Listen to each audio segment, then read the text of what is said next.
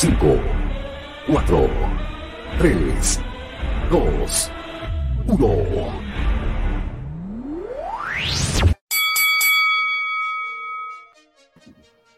¿Qué tal? ¿Cómo están todos? Sean bienvenidos a una nueva jornada en vivo y en directo de TSM. Cuando son las 23 con 09, vamos a la playa. Para el completo el día de hoy, más no la próxima semana. Así es, porque estamos en vivo y en directo y quiero presentar al panel porque quien me acompaña. El día de hoy un hombre que estaba, ha tocado la cola durante todo el fin de semana, más bien en la semana está tocando harto la cola, ¿sí? Porque él es un hombre que se está culturizando en el arte de las corcheas, las negras, las blancas y las redondas. Ustedes, el tío Andy. Me estaba asustando, yo dije en qué momento, todavía me faltan un par de años para ir al, al examen ese. al, al, al, Aquel, sí, todavía falta. Y andamos bien ronchitos. Qué bien. ¿Cómo estuvo la semana? ¿Todo bien? Bien, bien, ya aquí me queda poquito para salir de vacaciones, así que estamos ansiosos. Qué bueno. Seguimos con alguien que ya también es, eh, lleva el programa en el cuerpo, porque el día de hoy nos acompaña un hombre que está bajo la seriedad. Es más, si usted se puede fijar, cambió su camarita. Ya no está de frente, está de ladito. ¿Me? Sí. Un hombre que hoy día está en una posición más seria, de influencer, está más serio nuestro Ibai de Latinoamérica, en particular nuestro Ibai de acá de TSM con ustedes, Miguel Ángel, el toro cachacascanero Bernal. Hola, hola, muy buenas noches a todos, ¿cómo están? Bienvenidos a este viernes de TCM especial de verano y capítulo 80. Mira qué lindo. Mira tú. Capítulo 80. 81. entonces. ¿81? Sí. Ah, lo, puse mal encima en la wea. Mira. Bueno, pero entre ponerlo bien y... La wea es ponerlo. O sea, o sea, no nos vamos a viajar a esta altura. A, la edad que tenemos ya no. Pero bueno, señores, eh, el día de hoy tenemos un invitado especial, un invitado que queremos la gente lo conoce por su violencia, por su agresividad, lo conoce por ser un hombre que ha introducido en las bocas de otras personas pañales con caca. Ha usado eh, armas para cascar al resto pero el día de hoy no queremos esa faceta. El día de hoy queremos conocer la faceta que hay detrás de este castigador. Porque el día de hoy hablaremos de dirección creativa y postproducción. Así es, cosas fundamentales a la hora de un espectáculo de lucha libre. Cosas que muchas veces pasamos por el alto y que para el público, créame, que no pasan por alto. Con ustedes, nuestro invitado del día de hoy, el gran, el único castigador.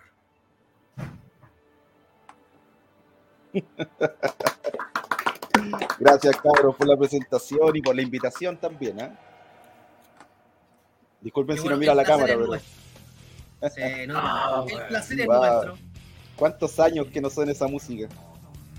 Pero, pero sabéis que yo la escucho y, y, como que te ponís tiro. No, no, no te, te, viene el fracaso. Sí, sentí, un sietazo en los hijos, no sé por qué. claro. Tiene lo suyo.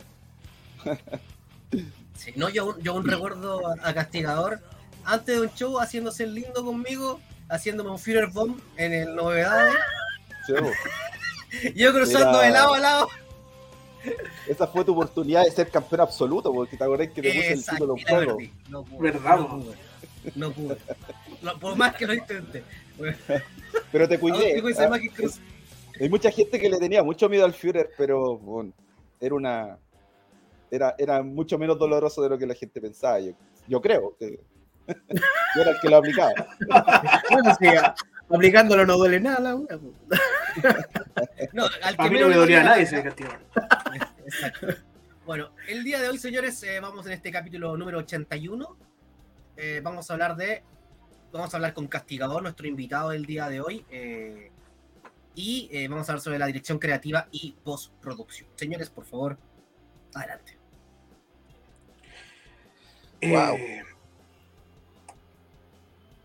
a ver, es importante, como dijo mi amigo Ronchi, recalcar algo que nosotros siempre hablamos de la lucha libre tras el ring, fuera del ring, que es la profesionalización. Yo he tenido la fortuna de trabajar con Castigador y más allá de considerarlo mi amigo, yo sé cómo trabaja él y siempre hemos tenido este esta esta monedita de oro que, es Castigador y la hemos tenido cuidadita, la hemos, nunca la hemos presentado al mundo. Y esta es la primera vez que esto lo vamos a, a transparentar y muchas cosas que el público común de lucha libre chilena ha visto. Dice, ¿quién habrá hecho esto? ¿De dónde habrá salido esto? la evolución o los saltos visuales que se han visto en ciertas agrupaciones, de dónde vienen. Uh. Él es el creador. Él es el creador. Entonces no es solo un hombre violento que, que a lo mejor tiene cara de, no saber muchas cosas técnicas en la vida. Al contrario, es un profesional de excelencia que hace poco también andaba dándose los gustos por allá por, por tierras aztecas, por trabajo. Por trabajo. Asesorando a Televisa andaba. Cacho. Y ya con eso queda claro lo que es la profesionalización detrás del el ring. Así que para que vayan viendo más o menos lo que vamos a hablar hoy día, que no es la lucha libre, no es la violencia.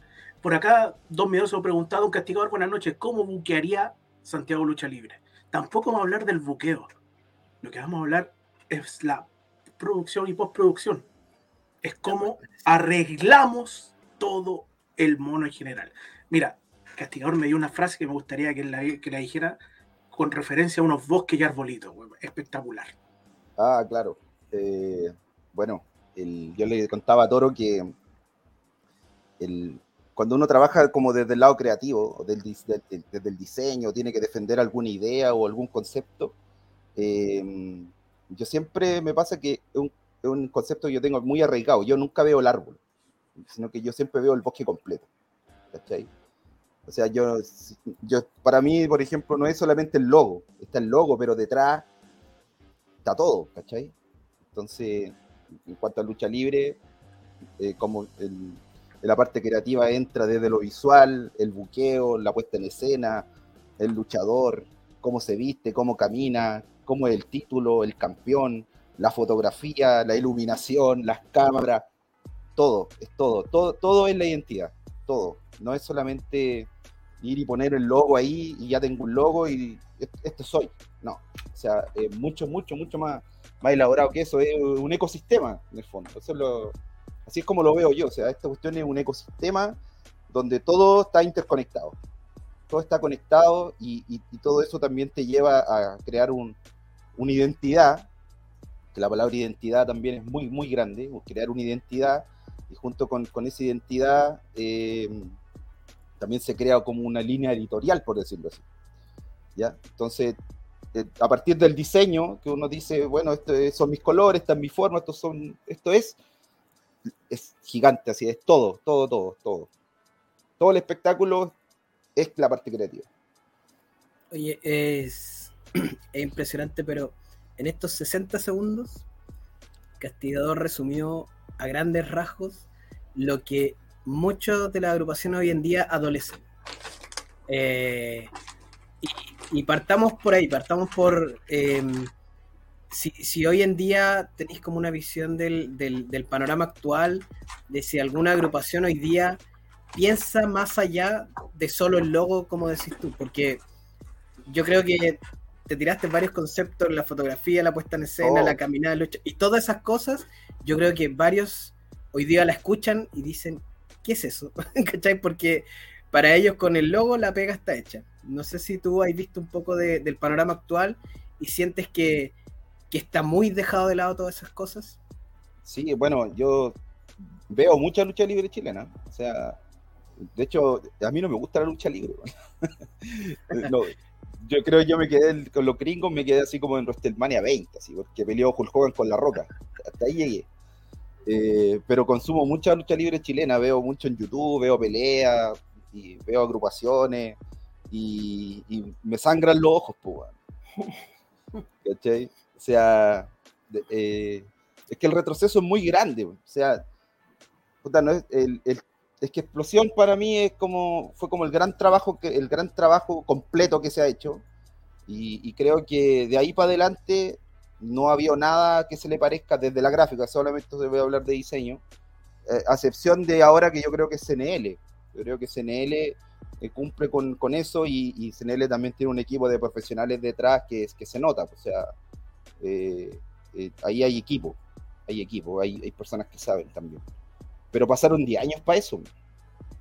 ¿okay? O sea, si tú miráis el salto temporal desde que sale Explosión con esta tremenda puesta en escena, eh, ahora eh, creo que es mucho tiempo. Y entre medio, mucha agrupación, mucha chaya, mucho logo pelado. Eh, no hay identidad, muy poca. Clandestino también, yo creo que ahí también hay identidad, pero, pero es de nicho. O sea, no. Está bien hecho, está bonito, funciona. Pero, pero sí CNL como que apunta a algo mucho más grande, que es, lo que me gusta a mí también. Pues, o sea, siempre tratar de apuntar a lo grande, no, no quedarte así como en la mediocridad de, del showcito y no, ¿cachai? O sea, puta, ojalá que todos tengamos la meta de llegar al Caupolicán también, uh. como que desde ahí parte. Claro. Eso. Sí, verdad.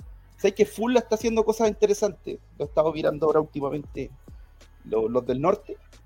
Uh -huh. eh, he visto algunas cosas y yo siempre posteo en Instagram, de repente cuando veo algo bueno, digo, ay, esto está la raja. Y cuando veo algo muy malo, le pongo, por favor, respeto. Me gusta así, igual tirar mierda.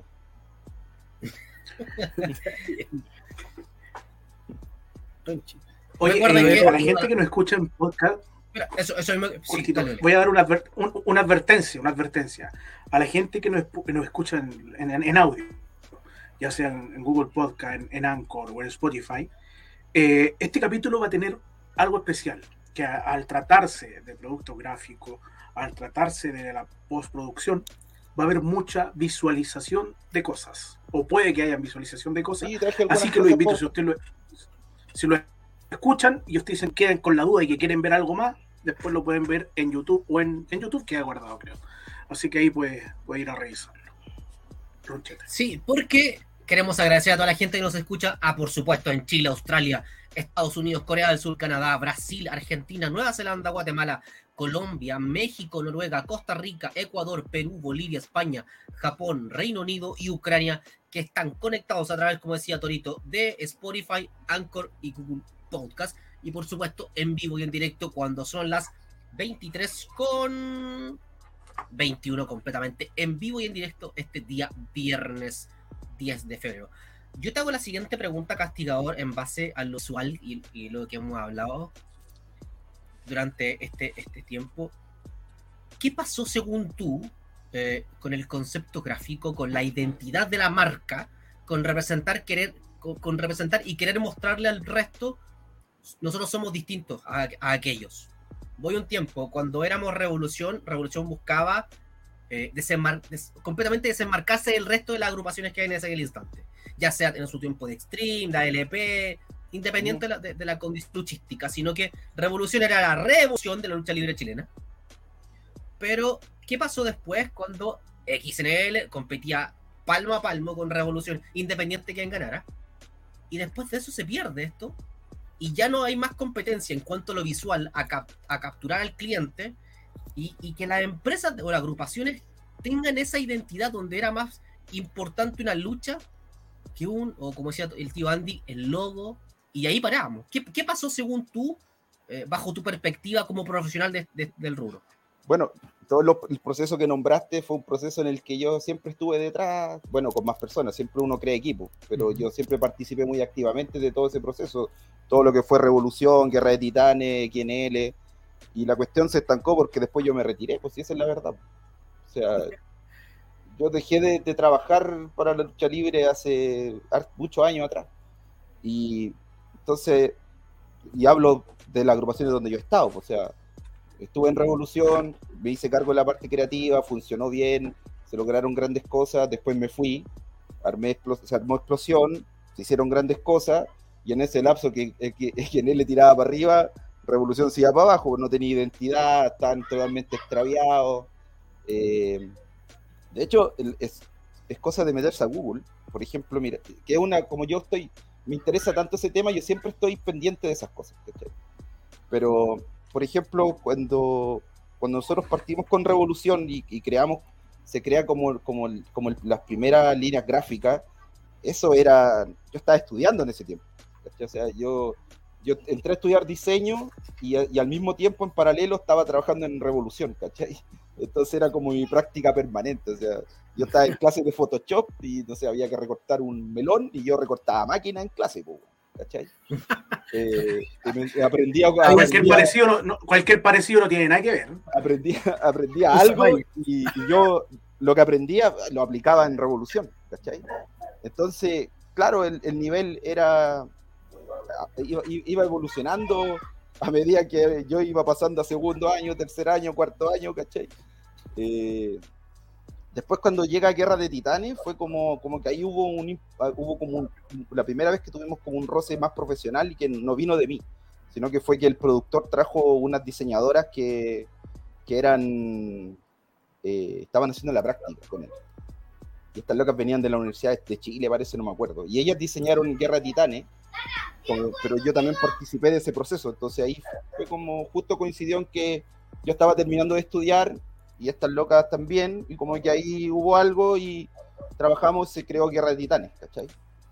Eh, y ahí fue donde yo tuve como mi primer conflicto grande con la marca, ¿cachai?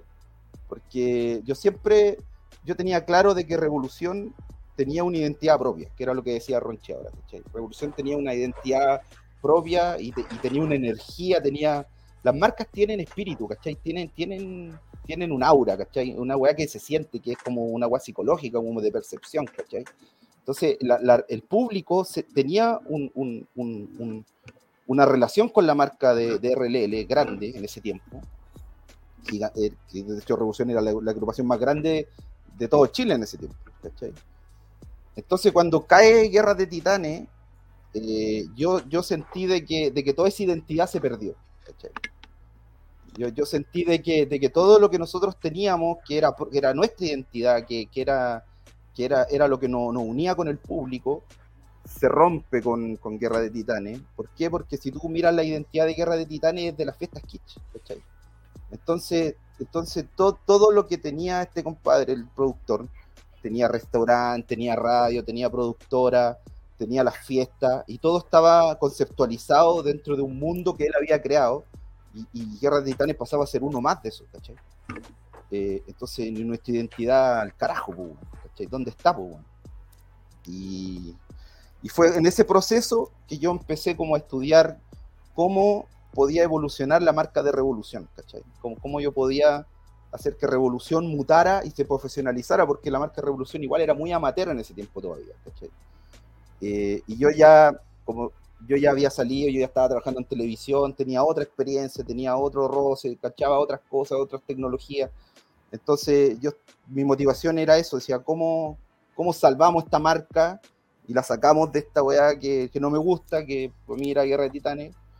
Y bajo todo ese estudio de mercado que se hizo, de hecho, me acuerdo que yo miraba así y yo veía como al mismo tiempo, eh, Rhinophonor había cambiado su logo, TNA había cambiado su marca, eh, UFC estaba replanteándose completamente todo. O sea, UFC antes eran puras marcas chiquititas esparcidas en todo el mundo.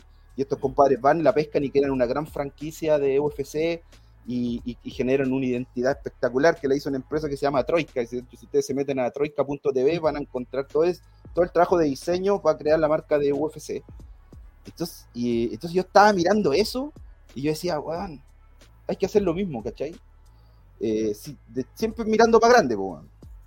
Y, en todo eso, yo se termina todo, me voy de Guerra Titanes, me voy de Revolución, a la mierda todo.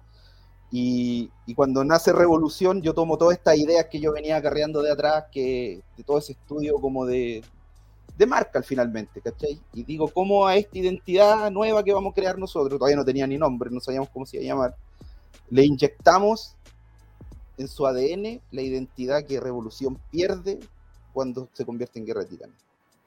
¿Cachai? Entonces, ahí, ahí se responden muchas cosas. De nosotros fue como que hicimos como un bypass entre la original Revolución y Explosión. Eliminamos Guerra de Titanes del camino. y, como de la historia. De la historia y, y como que continuemos pero tratemos de reconectar con este público que, que perdimos y que abandonamos, ¿cachai? Con este público que abandonamos, reconectemos, pero ahora mucho más pro, todo, por lo mismo, por experiencia, o sea, ya las experiencias eran distintas. Hay una pregunta que llegó de referee.cl, de Don Iván, que me gustaría, ya que estamos en este, o si no se va a perder un poco, ¿crees que se pudo en algún momento diferenciar YDT de RLL? ¿O crees que simplemente al llegar a YDT fue un declive de RLL? Sí, pues fue un declive. Es que por eso digo, es como, como que un día tú digas yo me llamo tanto y al otro día ya no me llamo así, ¿cachai? y, ahí viene también, las marcas transmiten muchas cosas, son, es un código, un lenguaje, ¿cachai? Entonces, con el ratón, a lo mejor es doloroso decirlo, pero, pero para mí Revolución muere cuando nace Guerra Titanes. ¿Cachai? Y, por mucho que, nosotros, y, sabéis que nosotros desde la nostalgia, yo, yo después yo seguí trabajando para Guerra Titanes, seguí creando cosas, ¿cachai?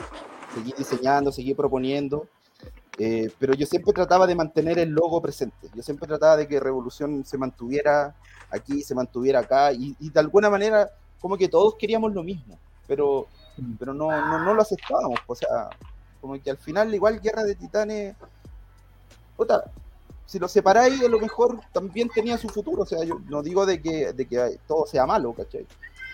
Pero desde el, desde el diseño yo siento de que la marca Revolución muere con Guerra de Titanes. ¿cachai? Y, y sabéis que, mira, hace unos años atrás yo vi un, un, un upgrade que le hicieron a la marca Revolución, que no sé quién la hizo, y sé que me alegré bastante porque yo dije, oh, estos locos como que reconectaron, ¿cachai? Porque yo recuerdo que después ya cuando nace Explosión ya está funcionando, yo siempre pendiente de la competencia, que es lo que estaban haciendo, y Revolución salió con un logo así que era un RLL con los laureles, así como que era de Titanes del Ring.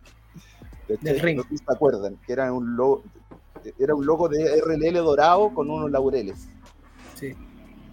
Y yo decía, extraviado total, o sea, era como como manotazos dogados así, desde la marca. O sea, ¿cachai? Lo que me transmitía a mí la marca. Era como manotazos dogados, era como, bueno, ya no quiero ser más guerra titanes, que soy? ¿Cachai? O cómo vuelvo a ser revolución. No había nada. Y no sé en qué año fue que sale un, un, logo nuevo que era como azul con rojo, que fue en la época de cuando hacían estos show under, como recuerdo bien los, que eran con el, concepto de Dream Match, ¿no? Sí, ahí aparece, aparece una identidad nueva de Revolución que, a mí por lo menos me gustó mucho. Yo dije, eso, qué bueno, dije, eso está bueno. Y como que sentí que ahí hubo una reconexión de identidad, como que recuperó identidad nuevamente.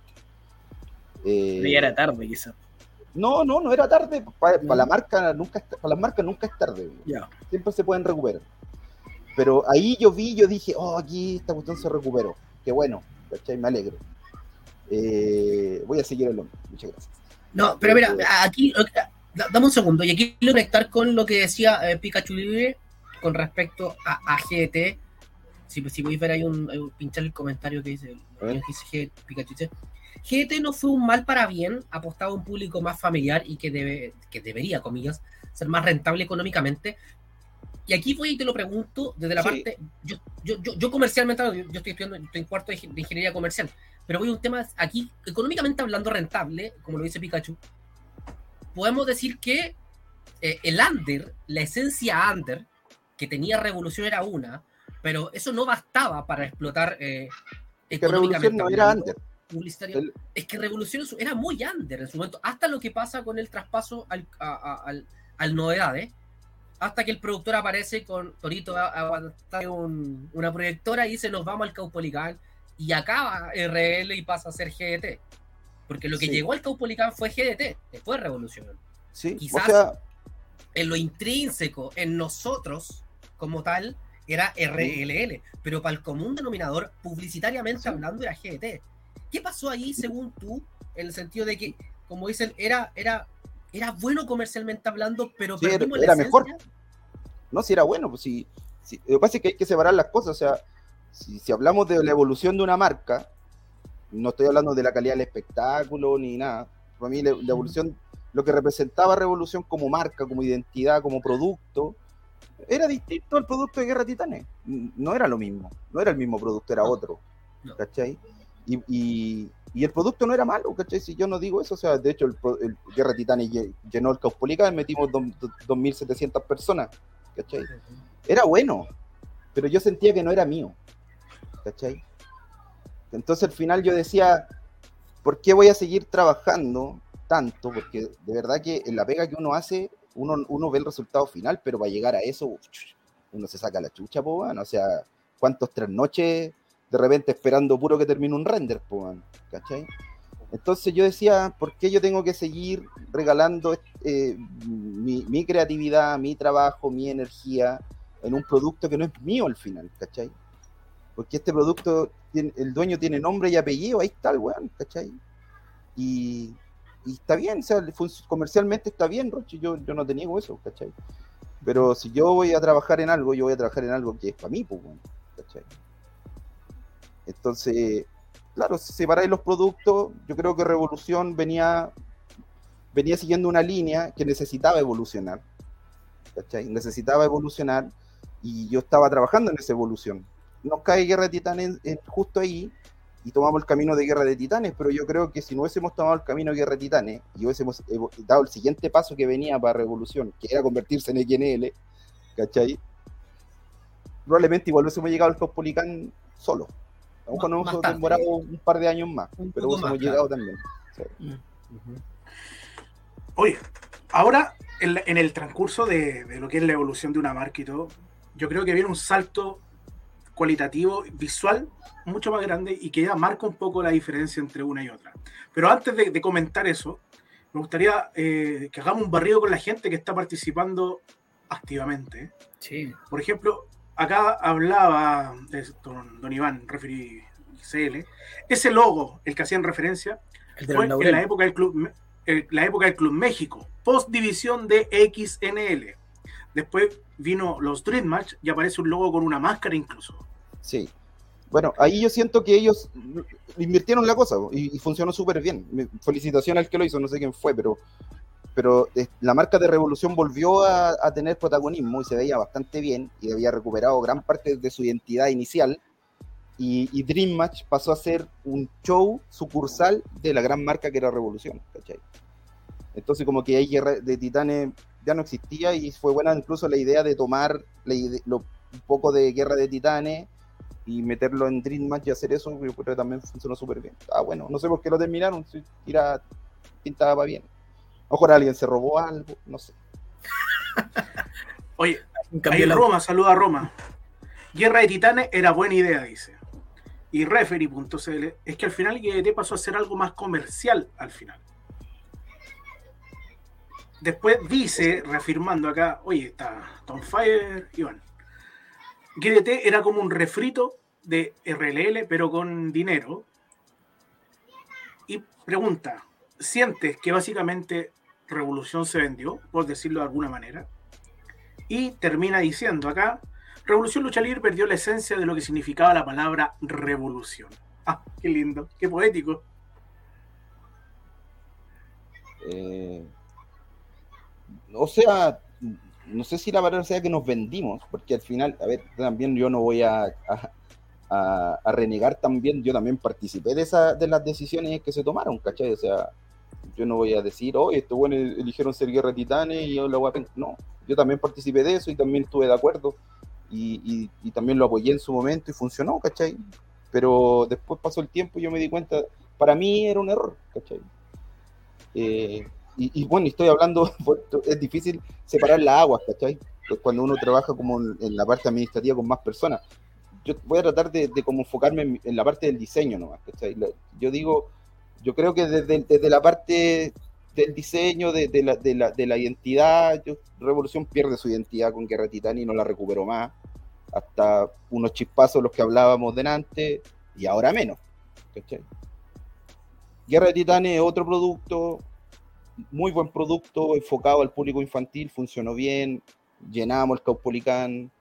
Eh, después yo me fui de Guerrero, no sé qué, qué, habrá pasado después con esos buenos negocios, pero, pero sí, o sea, otro producto nomás. O sea, yo puedo hablar de Guerra desde los inicios, o sea, yo participé al principio, funcionó bien, después ya lo, que siguió en el Club México y todo eso, yo ya estaba al otro lado ya. Ahí hay una, una pregunta de Pikachu Libre también que la encuentro. La, sí, mira. Eh, Don Castigador dice: ¿Usted participó en la idea de guerrilla como segunda marca de revolución? El SmackDown de RLL en esos años. Sí, también. Y ese fue como un intento de, de mantener la identidad de revolución a flote en paralelo a ese mega show que era Guerra Titán. De hecho, pasó, pasaba algo, algo, algo extraño, que al final los luchadores más veteranos querían ir a luchar a guerrilla, ya no querían luchar en Guerra Titán. Y era porque de cierta forma como que se trató de en guerrilla mantener un poco ese espíritu que, que, venía arrastrando la, la, agrupación y, la marca, la identidad para atrás. O sea, o sea, en guerrilla como que sobrevivió un poco de eso. Sí, yo participé también en eso. Eh, Con más personas, no, estaba solo. Referir, no lo digo de forma peyorativa, que quede claro sobre el tema de revolución y la palabra revolución. Javier Pavés, ¿cuál es su opinión de que ahora RLL será, sea solo un fetiche del tío Braulio? Mira, hay un palo para don Braulio. Y referir, el único show que no tuvo la esencia visual de lo kitsch fue el show con Kichi. Es cosa de ver el afiche. de las cosas que se van acordando. Oye, pero a mí me gustaría ya. También lo hice yo, pasar, pasar un poco a, la importancia donde yo creo que se notó para, el, para la masa de la lucha libre chilena, donde se notó la, importancia de lo visual en la lucha libre. Nosotros siempre, siempre hemos hablado de que en la génesis de lo que es XNL, nosotros construimos XNL sin tener nada tangible, teniendo, teniendo mucha idea, mucho estudio, mucho conocimiento de, pero tangiblemente no había nada en momento. No teníamos cuadrilátero. Al lado, eh, conversábamos con competidor, teníamos, íbamos a competir contra un monstruo, un gigante. O sea, eso, eso no, no, no, se dimensiona, pero, pero yo delante se lo decía, se lo decía a Toro, que cuando, cuando parte explosión y nosotros nos teníamos que competir, porque al final había que competir con, con, con, el, con Revolución, que era el, mega, el show del fin de semana, contra nosotros mismos, eh, la gente no, no, no, las generaciones de ahora no dimensionan lo grande que era Revolución en ese tiempo. ¿cachai? O sea, eh, Guerra de Titanes era un monstruo al lado de cualquier agrupación de la época, ¿cachai? uno hay que ponerse en, el, eh, ponerse en el contexto de la época, ¿ya? Y hablamos de una agrupación que tenía un show estable, con un productor, tenía infraestructura, teníamos tres rings, una jaula, un lugar estable donde entrenar, una escuela más que consolidada, con caleta de alumnos, o sea, era un monstruo al lado de Explosión que estaba recién partiendo y nosotros, o sea, nosotros sabíamos cómo pelear la revolución, porque lo, lo habíamos creado también, pero no teníamos nada, o sea, no teníamos ni ring. De hecho, cuando nosotros tiramos la primera promo de, de XNL, que fue como el 15 de agosto del 2010, eh, no, no fue eso. no, antes. Fue antes. Fue, como dos o tres meses antes. Nosotros tiramos la primera promo y no teníamos nada, o sea, teníamos el puro, ese logo nomás. No, te, no había ni, no había ni una weá, no había nada, nada. Entonces también esa fue una de las razones por la cual se manejó con tanto secreto el, todo el proceso de revolución de XNL. O sea, nosotros tiramos a promo y nos pusimos la soga al cuello y dijimos en tres meses nosotros tenemos que estar en el Teatro de Novedades funcionando. ¿Cachai? Entonces, y durante esos tres meses rellenamos con pura gráfica. O sea, fueron, fueron tres meses súper intensos donde generamos videos todas las semanas, tirábamos un video, un tráiler, presentábamos un luchador, eh, tirábamos un afiche, tirábamos algo, aparte justo estaba recién, recién estaba debutando Facebook.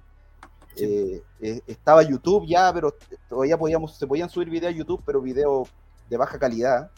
entonces, como que agarramos todo ese vuelito de que estaba apareciendo YouTube, estaba recién apareciendo Facebook y como que fue como todo, redes sociales y fue súper innovador para la época, o sea, no tirando afiches por redes sociales, los, los, formatos que nos daba Facebook, me acuerdo todavía, eran unos formatos eh, a una escala súper pequeña, medios pixelados, pero le sacamos provecho.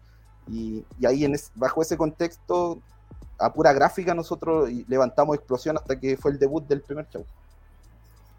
Oye, yo ahí me quiero detener un poquito porque esa cuestión, lo que tiene que ver con cómo presentaste explosión, en su momento fue eh, demasiado innovador. Fue una de, las grandes cosas que introdujo eh, explosión el manejo de ya del internet de lleno, porque como bien decía ahí Castigador, em, hasta antes de eso se manejaba todo por Fotolog, por afiches, flyers que se entregaban en la calle, y aquí cambia un poco la forma de distribuir.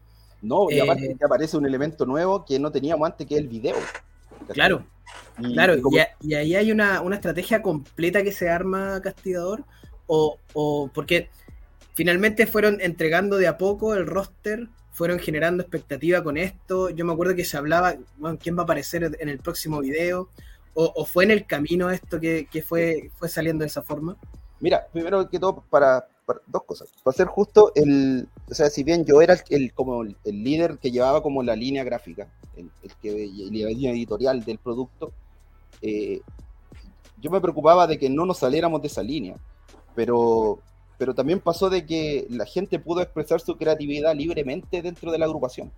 Entonces, no, no era había mucho input, había muchas personas que tenían buena idea y yo tomaba esa buena idea, bueno, y no habían reunión y todo, y decíamos, ay, que sí, esto encaja dentro de lo que queremos hacer, démosle, ¿cachai? Eh, entonces eso también permitió que pudiéramos generar tanto contenido, porque habían tantos generando contenido, la verdad. Eh, y mira, y otro, otra cosa con el paralelismo, ¿se acuerdan que yo les conté de que cuando yo parto en Revolución yo estaba estudiando? ¿Cachai? Pero yo cuando ya estoy en explosión, yo ya estoy consolidado en la tele, ¿cachai?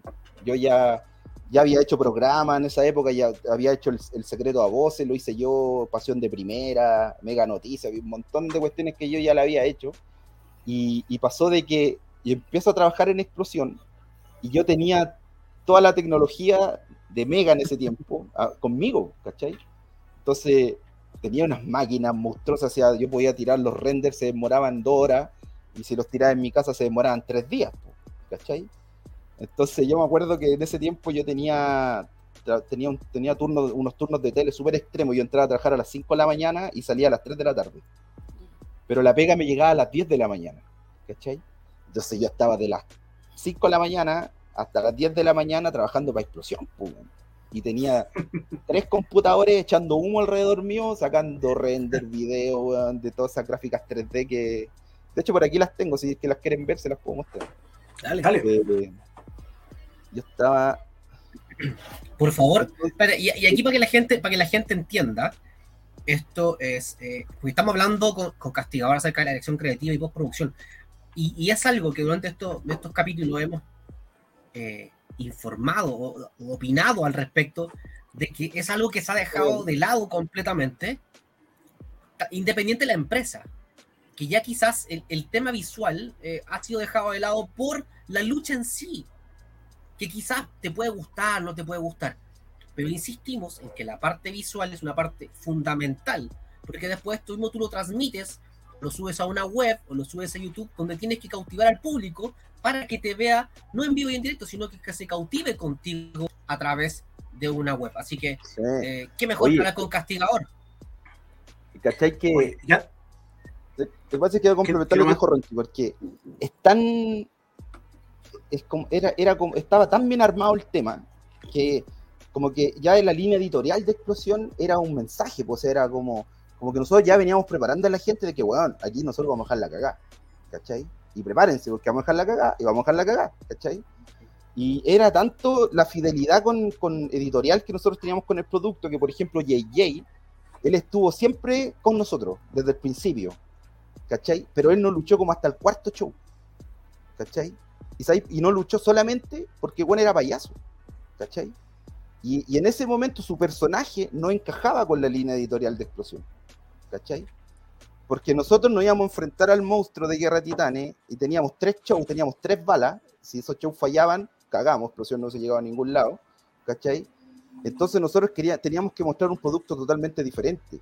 Y, y, y, nosotros hicimos, lo que hicimos fue que metimos a JJ en el público, ¿se acuerdan? Entonces, JJ andaba, andaba en el público y la gente lo reconocía y él como que andaba viendo pega, ¿cachai? Era como, wow, yo quiero entrar, yo quiero entrar. Y al final la gente como que generó como una empatía con él y decían, weón, pero ¿por qué no invitan a JJ si está aquí, ¿cachai? Dejen luchar a JJ. Y se generó todo un tema con el público y ahí metimos a JJ de payaso en el show y también se tuvo que replantear el personaje, ¿cachai? Pero no era porque lo que, lo que ellos hicieron esto era mal, sino que para la línea editorial de lo que queríamos mostrar en ese momento de nuestra historia, en esos tres shows específicamente, no calzaba ese personaje. ¿cachai? Y así de, de, drástico. Y entonces teníais la identidad, teníais el logo, teníais los mensajes, teníais la música, teníais a Doeke ahí cantando a romper la calma en el primer show. Eh, de hecho, no sé si, bueno, ustedes no lo dejaban ir a Revolución en ese, tiempo, pero... No, no nos dejaban. Pero cuando tú entrabas ahí, nosotros habíamos mandado hacer un pendón que ocupaba todo el teatro y el galpón era como un galpón así con tarros con fuego, mucho metal. Eh, el ring era negro con amarillo y rojo, me acuerdo todavía, y le habíamos puesto unos stickers como de fuego en los postes, las cuerdas amarillas, ¿sabéis que se veía?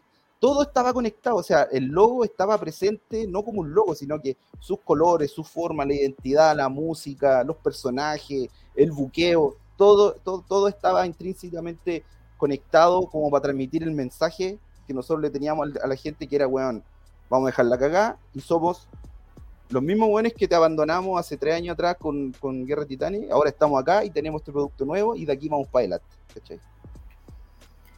Oye, a mí lo primero que me llama, ahí estamos viendo el, el, logo inicial de explosión, no sé si voy a volver ahí atrás.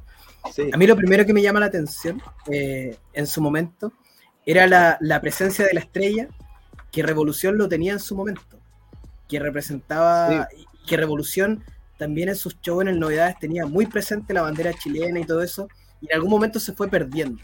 Esa estrella ¿Tiene algo que ver con esto o tiene otro mensaje? Siempre no, la estrella siempre fue nacional. Eh, nosotros siempre como que era como, apoyaba como el concepto de, que es un producto nacional, ¿cachai? y, el XNL, te me acuerdo de esa conversación, pero bueno, el nombre, el nombre lo, lo creamos en el departamento de, de, la Nadia, me acuerdo. Hicimos una reunión donde había mucha gente y estábamos, hacíamos estas conversaciones como creativas y yo, lo, yo no tenía claro todavía cómo le podíamos poner, pero yo lo único que yo decía era que yo quería que, que la marca tuviera la X, ¿cachai? Porque yo encontraba que la X era, una letra que gráficamente era muy dúctil para hacer muchas cosas, ¿cachai? O sea, o sea la mar, la, y lo otro es que también en esa época Stream tampoco existía todavía, que estaba, estaba muerto Stream, ¿cachai? Y, dentro de todo también el, estudio que yo, que yo había hecho, como que yo sentía de que había algo interesante y que a lo mejor se podría rescatar de alguna manera. ¿Cachai? No era algo muy relevante, pero, pero de ahí empezamos a jugar con los nombres, tratando de cuidar de que, de que ojalá se cumpliera lo que yo había pedido, que mantuviéramos la X de alguna manera, y porque fonéticamente también funcionaba muy bien. Eh, y ahí alguien, creo que fue la Nadia, no sé, alguien fue el que dijo explosión, ¿cachai? Como que en estas tormentas de ideas apareció el nombre explosión, pero pongámosle una X, sin, sin la E, ¿cachai? Eh, así nace como el nombre. Y el Nacional de Lucha eh, es como, era como, como el tema identitario que uno siempre busca al principio. Pero este logo duró el primer año nomás, porque ya después el logo, el logo mutó a este. Cuando ya hicimos el acuerdo con NWA, y ya como que la marca como que empezó como a, a evolucionar. Y, y bueno, y eso también yo creo que fue una de las... De la, al, mismo tiempo, esto, eh, la, identidad de revolución, si bien al principio fue súper eh, positivo, yo creo que también era su debilidad, porque, porque esta marca fue creada para competir, ¿cachai? O sea, la, la, identidad de, de, explosión en sus primeros dos, tres años fue creada para poder competir en, en, este ambiente hostil que nosotros teníamos con Guerra de Titanes, ¿cachai? Y funcionó, pero yo creo que la marca estaba, estaba destinada a evolucionar tres años después. Tenía que volver a mutar, ¿cachai? Y, y ese trabajo quedó inconcluso. ¿cachai? Yo, yo pienso de que faltó eso. Tengo una pregunta. ¿Mm? Aquí, en comparación, si me puedo ir con la primera gráfica, con, con la, primera, con la primera imagen Ok, este, este, este, es el inicio de explosión donde viene a romper la calma, como lo decía aquí.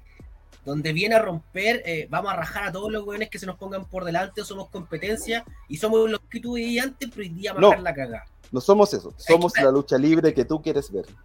Espérate, pero es que eso, eso, eso es lo que quiero explicar para que, para para Los mismos que en Revolución, pero ahora somos un producto distinto que es explosión.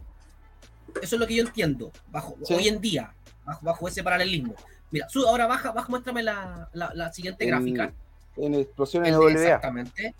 Aquí yo siento que hay un, un, un, quiebre y donde aquí es como, bueno, aquí ya no, no estamos tan under, seguimos siendo ARM, pero somos más profesionales, comillas. Sí, pues estábamos más eh, consolidados, pues este ya el segundo. No, más serio ya, pues aquí ya, aquí explosión deja de ser la, eh, deja de ser como la explosión under y, hablamos de palabras mayores cuando vemos NWA, ¿cachai? Sí. Algo que era impensado para ese tiempo, esto debe ser 2011, 12, no, menos antes. 2011, tirando para 12, por ahí. 2011, 2012, más o menos.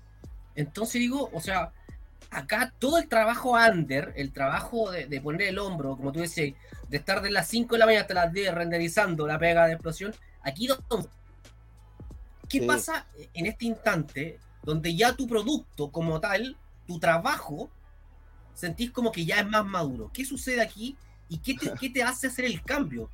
Porque si ya no puedo ser tan under, tan como que, se note ese esfuerzo, como se dice, perdón la expresión, como de, gente eh, de esfuerzo, sino que ya estaba hablando de gente profesional. Lo que pasa, Ronchi, es que ahí en lo que te, te estás equivocado es que Explosión se veía tan pro que ya no era under. ¿Cachai? De hecho, cuando Pablo va a México, estratégicamente a hacer negocio allá, eh, y, tiene reunión con la gente de Superlucha y todo, los buenos pensaban que nosotros éramos millonarios, que teníamos una, una weá así, una empresa monstruosa, ¿cachai? Y era porque visualmente la weá se veía tan bien que, que nadie se explicaba, decía, pero ¿y esto de dónde viene, cachai? Porque al final, digámoslo, o sea, este trabajo no es barato, ¿cachai? No. O sea, yo, yo, lo, yo lo hacía porque, bueno, yo estaba comprometido con este proyecto y, siempre he estado metiéndole mano. Eh, a mí me apasiona eh, cada cosa nueva que yo aprendo, trato de tirarla a la lucha libre, pero, pero este trabajo no es barato, ¿cachai? Entonces, eh, una persona de afuera que, que sabe lo que cuesta y lo ve, y lo ve tan masivamente, tan bien hecho, dicen, esto bueno, ¿de dónde sacan plata, cachai? Entonces, la imagen no era tan under, Ronchi, la verdad. Era todo lo contrario. Es más, ¿tú tienes algún render por ahí de, esas presentaciones que hacíamos de los eventos en 3D que le hacía? Que eran... Eh, ¿De explosión? Sí.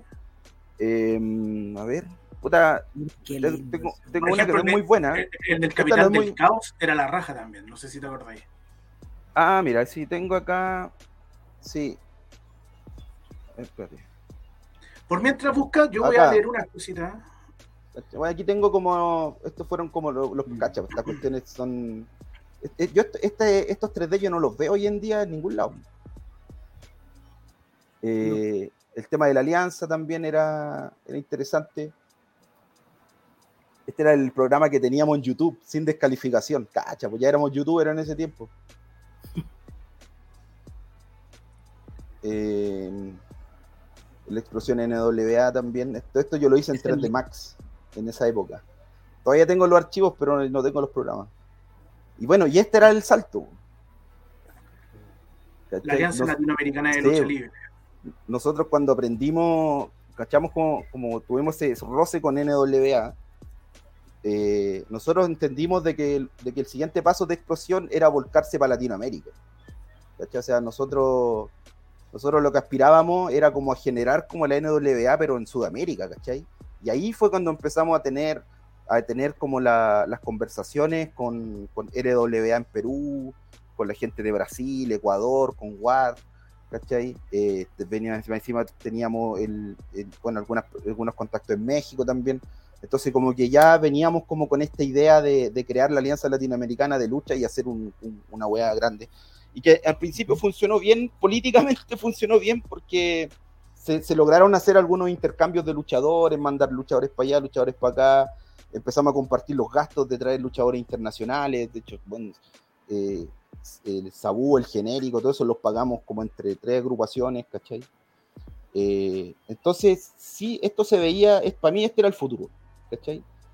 Pero, ya es cuando empezamos a tirar esta idea, no, ahí ya muchos de nosotros nos retiramos, me fui yo, se fue KTF, y, las personas que quedaron no, no, supieron cómo manejar esta obra. Oye, a mí me, me llama la atención cuando hablaste en su momento de que Explosión toma como en su inicio la continuidad de lo que dejó de lado Revolución y captura como la esencia de eso y, la revive. Ahí, ¿qué es lo fundamental desde desde el punto de vista creativo, visual? La esencia, ¿cómo la creáis ahí? ¿La creáis gracias a que te llevaste luchadores claves? ¿O, tiene una explicación más allá de, del cómo mostráis el producto? O sea, un poco de todo, porque al final si bien nosotros partimos mostrando como este logo vacío, que de hecho, este, esto fue como la primera vez que, que, mostramos algo. Fue esta promo que fue como la, primera. Sí. Pero después de esto vino una seguidilla de promos de luchadores. Entonces, entonces como que logramos nosotros, eh, se, pega la wea, así que no la vamos a ver logramos eh, hacer que el público conectara, ¿cachai? De hecho, muchos de los luchadores que, salieron no, habían, no estaban luchando en Revolución hacía mucho tiempo también, pues, o sea, no, era solo, bueno, Castigador, KTF, pero los mateístas estaban disueltos, eh, muchas caras que la gente como que reconocía en ese tiempo no estaban activos, entonces volvieron a estar activos a través de las promos que nosotros hicimos y se generó un relato ahí, un relato, un relato, un relato que, se mantuvo y fue, y, bueno, fue, pues yo digo que nos sacamos la cresta porque mantener ese nivel de, producción por tres meses sin parar, hasta que el primer show fue, pero súper agotador, o sea, no, eran todas las semanas ya la gente ya sabía de que nosotros íbamos a tirar un video, ¿cachai? Ya la gente sabía que o iba a salir un afiche o algo. Eh, entonces fue, fue un trabajo súper grande y, fue reconectar. Y sabéis que si hubiésemos tenido lo mejor, lo que tiene hoy en día las redes sociales, donde tú podéis como medir la temperatura de lo que está pasando, de, lo que, de tu trabajo, eh, yo creo que, que, hubiese sido distinto, pero, pero nosotros, todo, todo el trabajo, nosotros, ¿dónde lo vinimos a ver recién? En el primer show. Claro. O sea, nosotros no teníamos cómo, cómo medir cómo la gente estaba, recibiendo esto, ¿cachai? Eh, semana a semana, no, no, no sabíamos. O sea, más allá de comentarios que podrían, uno podía escuchar por aquí y por acá, pero eso no era suficiente. Pero cuando llegamos al primer show y llenamos el teatro, o sea, dijimos, ya estaba, funcionó, démosle. ¿Cachai? Y, y fue un show, o sea, fue terrible, ese show fue pero brutal. No lo digo por los hardcore, sino que todos salieron a darlo todo, o sea, todos, todos los buenos eran main event el compromiso con la agrupación. Porque sabíamos que si nosotros, bueno, y es súper real, o sea, si nosotros no, hubiésemos podido hacer tres shows buenos, Revolución muere ahí mismo. Oye, mira, hay una cosa que, que mencionó acá Don Pikachu Libre, que dice, no sé si es cierto, pero recuerdo que en los primeros posteos de XNL en Facebook pedían cosas y alguien posteó que usaran la música de Doeki, romper la calma. ¿Fue por eso? Mira. Mira, no eh, fue por eso. Yo me acuerdo de eso. Dice que yo tengo buena memoria para estas cosas. Yo me acuerdo de eso. Pero Doeki siempre estuvo en, en, el ojo porque Doeki también ya habíamos tasteado algo con ellos cuando estábamos en Revolución al principio. Como que Doeki venía penando no hacía rato. Y, y más encima justo calzó de que ese tema romper la calma era, era el, para nosotros. esa eh, tenía que ser esa weá, ¿cachai? Era, era súper potente, el mensaje era todo, todo el mensaje er, era como todo lo que nosotros sentíamos y queríamos hacer, lo decía la letra de la canción. Y bueno, y cuando se habló con ellos, los locos felices, o sea, los locos, lo único que pedían era que no les faltaran las cervezas, no. Ah, bueno. Era, eran uno más. Algo de lo que nosotros no sabíamos mucho. Oye, dentro de eso, y como anécdota, yo no estaba en, ese, en aquel instante, pero cuando ustedes se marchan, cuando ustedes se marchan, eh, Revolución tiene que continuar, pues, el, circo debe continuar, como dicen por ahí. Y aparece toda esta camada de cabros jóvenes. Y ya era, era, era divertido, porque aquí, aquí me arranco con los tarros. Puta, los cabros fomes, pues, Antiguamente hacíamos las lucas para ir a comprar unos vituperios. Y llegan todos estos cabros jóvenes y ninguno bueno para el vituperio, pues, Y tú mirás y era como, cagamos, pues. Entonces, como que de alguna otra forma sí se perdía esa magia que era como compartir antes de eh, para el hueveo a alguien en particular. Eh, Ay, qué bueno. Se lo pues. Ahí está es que, es, que hablo de que hablo de sinergia o sinergia de grupo como tal, quizás se pierde y ustedes consiguen eso. Porque tienen esa mística, ¿cachai? Pero, pero era, era, era, era ese punto. Y, y también. No, no, y sabéis que también, también pasó que nosotros. Eh, o sea, el objetivo en común. Porque aparte, sabéis que de verdad que esta cuestión de cómo pelear con revolución. Después del primer show ya no, no era tema, ¿cachai? Nosotros después ya no. No era nuestro foco, ¿cachai? No, sino que empezamos a disfrutar tanto lo que estábamos haciendo y ya con seguridad, porque eh, a lo mejor el, temor o como las ganas de pelear fueron como en la época de las promas hasta el primer show, pero ya después de eso nosotros nos relajamos y empezamos a, ya preocuparnos 100% de lo nuestro nomás, porque ya funcionó lo que la estrategia, y el público conectó, el producto era bueno, ¿cachai? Y, y nos dedicamos a gozarla nomás, sea, lo pasamos súper bien, se recompusieron buenas, hasta muchas relaciones, que malas ondas que venían a arrastrar de antes, fue como así como, bueno, sé que esto es nuevo, partamos de nuevo, hagamos las cosas bien, tratemos de no equivocarnos y démosle, Entonces, pues se generó esa, esa, buena onda de nuevamente que, en algún momento nosotros todos vivimos cuando estábamos juntos. Oye, yo no sé si me regalan dos minutos de su tiempo, porque tengo acá algo, un video que me gustaría que nos viera porque que viéramos por qué esto eh, de la visual y de cómo cómo se, se presentó Decía ahí arriba Iván que cómo se iban presentando los, los luchadores era algo novedoso para la época también. Y por ejemplo, tengo acá el video de cuando, cuando presentamos a los mateístas. Eso fue brutal, porque venía acompañado de una pega en la web. Transformaron la web completa. Así que voy a poner acá, permiso muchachos. Dale nomás. Eh. Voy a agrandar. Ah, esta fue, pero. Fue muy buena esta. Ahí va. ¿Se escucha? Sí. Sí.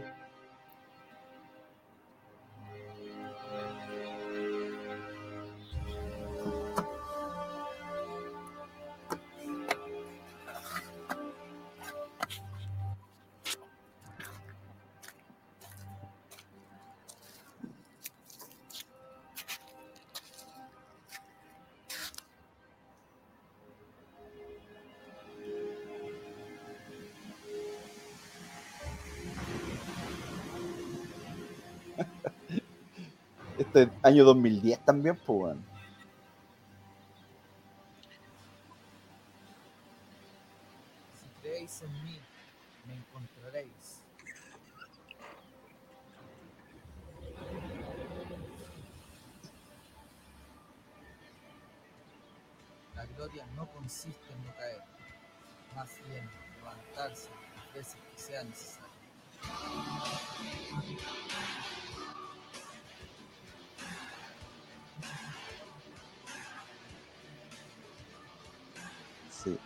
Promo sí tengo que reconocer que es crédito, este crédito no es mío, este crédito es de Lito. Lito fue la persona que hizo el guion de esta cuestión y el que el que se esmeró porque, porque funcionara como funcionó.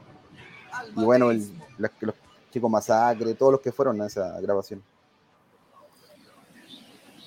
Oye, hay, hay, hay, hay cosas que esta, esta promo eh, yo siento que marca muy clarito de, de, cómo va a funcionar Explosión, em, lo visual, eh, el hecho de lo que mencioné de, que ustedes remodelaron la página completa, la ambientaron al estilo mateísta, me acuerdo, eh, y la redención de gente que estaba siendo eh, minimizada en Revolución en su tiempo y que ustedes se llevan a, un Gastón Mateo que estaba haciendo prácticamente nada en Revolución en ese tiempo y lo ponen en un, en un puesto pero privilegiado en, Explosión.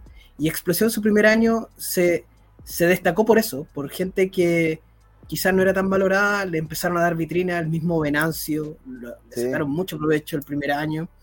Em, yo, no sé si eso fue premeditado o, la gente finalmente empezó a conectar con gente porque le fueron dando espacio y se ganaron el espacio solamente. Mira, el tema, el, igual fue premeditado, pero fue porque ya se había logrado el primer objetivo. O sea, el primer objetivo era, eh, era como, como, como, tirar a la pelea estas caras conocidas de ese tiempo que no, no venían luchando y, fue la pega que hicimos nosotros los primeros dos shows, dos, tres shows, que fue, bueno, Castigador, KTF, XL, Toro, eh, no, eh, Guiller, no sé, Ariki, ¿cachai? Ariki venía de top, top al otro lado, ¿cachai? y nosotros, y ¿sabéis que Voy a contar una infidencia. Cuando, cuando, cuando parte Explosión, yo la, la primera persona con la que hablamos de Explosión fue KTF, Dígito y yo sentado en una mesa en el centro. Y Lito diciendo, ¿sabes qué? Vamos a hacer esta weá, ya lo vamos a hacer, sí. Y nosotros nos pusimos una, nosotros no queríamos, porque estábamos súper bien con nuestras vidas, vidas paralelas, weón, ¿cachai? Eh, yo estaba súper enfocado en mi trabajo, KTF por su lado también, Dígito, todos estábamos. Entonces, nosotros decíamos hacer esto, va a ser un sacrificio muy grande, y nosotros nos pusimos la meta de que íbamos a estar en explosión dos años. ¿Cachai? O sea, nosotros partimos explosión sabiendo que no íbamos a ir. ¿Cachai? Como que nunca, nunca, nunca nosotros tuvo en nuestra, nuestros planes seguir hasta el final. Y entonces, claro, nosotros salimos a morir los primeros 3, 4 shows, que salimos a morir literalmente, y ya después, claro, había que subir a de más, gente, o sea, había que darle, cambiar los roles, dar más protagonismo. Eh, nosotros nos reivindicamos con el público en, un error que nosotros cometimos en Revolución, que fue no darle el título de XL. Sí. Ese fue, un error que, nosotros se sintió que se cometió y, el público también lo sintió. Yo, ese era como lo que yo sentía, ¿cachai? Entonces parte XNL inmediatamente colocando XL como, como el top y, nosotros entregándolo todo para que para volver a posicionarlo donde, estaba, ¿cachai? Y, de ahí que XL él, se convierte en el rostro de explosión y, los otros más viejos, Toro, KTF, yo dimos un pasito al costado y ya ya nos dedicamos a hacer otras cosas, ¿cachai? Y ahí entran estas rivalidades nuevas, ¿cachai? El Team ABC1 que, ya no estaba, pero eh, ya entran los, ¿cómo se llama? En eh, el Puma con, con Crazy Seed, México. Eh, el Team México, ¿cachai? Venancio, Jesse Lover, empiezan a aparecer otras, otras, otras personas a llenar esos espacios, como bien decías tú. Y la, irrupción de alguien súper importante. Ahí, em, empezamos a nosotros a mirar también, porque teníamos un roster. Eh, no sé si tú lo tenías ahí por ahí a mano, eh, una imagen del roster Castillo. Y tenía Team Tormenta, mira ahí. no, el roster era, era, Power. Don Dani es el Team Tormenta. Ahí está, mira, lo voy a, voy a ponerle compartir. Ahí está. Mira qué lindo ese gráfico. Mira, yo otra cosa, voy a contar otra infidencia, me gusta eso. El, nosotros, nosotros cuando elegimos a Radon para que se hiciera cargo del buqueo, eh, lo pescamos y lo, trajimos a una reunión, porque en ese tiempo Radon solamente relataba nomás. Eh, entonces cuando lo, le entregamos el buqueo a Radon, yo me acuerdo que yo le dije una weá, yo le dije, mira, yo sé que tú soy súper fanático de la lucha libre, porque él era muy fanático de la weá. Él vibraba mucho con, todos nosotros y todo. Y, él está, yo sabía que él estaba estudiando publicidad. Entonces yo le digo, yo no quiero que tú hagáis el buqueo pensando como fan. Yo quiero que tú, cuando hagáis el buqueo, tú pensís como publicista. ¿Cachai? Yo quiero que eso, yo, yo no quiero al Radon, al Radon fan de la lucha libre aquí, yo quiero al Radon publicista. Ese, lo que tú estás aprendiendo, porque yo igual yo veía un poco reflejado mi propia experiencia, o sea, yo también trataba de, de todo lo que yo aprendía, todo, todo, todo, lo que yo aprendía en lo profesional, en lo laboral, volcarlo acá. Y, yo veía en él que una persona que podía hacer lo mismo y que tenía todas esas habilidades ahí y, que las pusiera en práctica acá, pues, ¿cachai? Entonces Radon decía, bueno, no sé cómo hacer este show porque sé que siento que es como, como que tengo puros, puras pura superestrella, es como armar un partido de fútbol y a quién dejó en la banca. ¿Cachai? Eh, sufría, sufría haciendo haciendo los buqueos.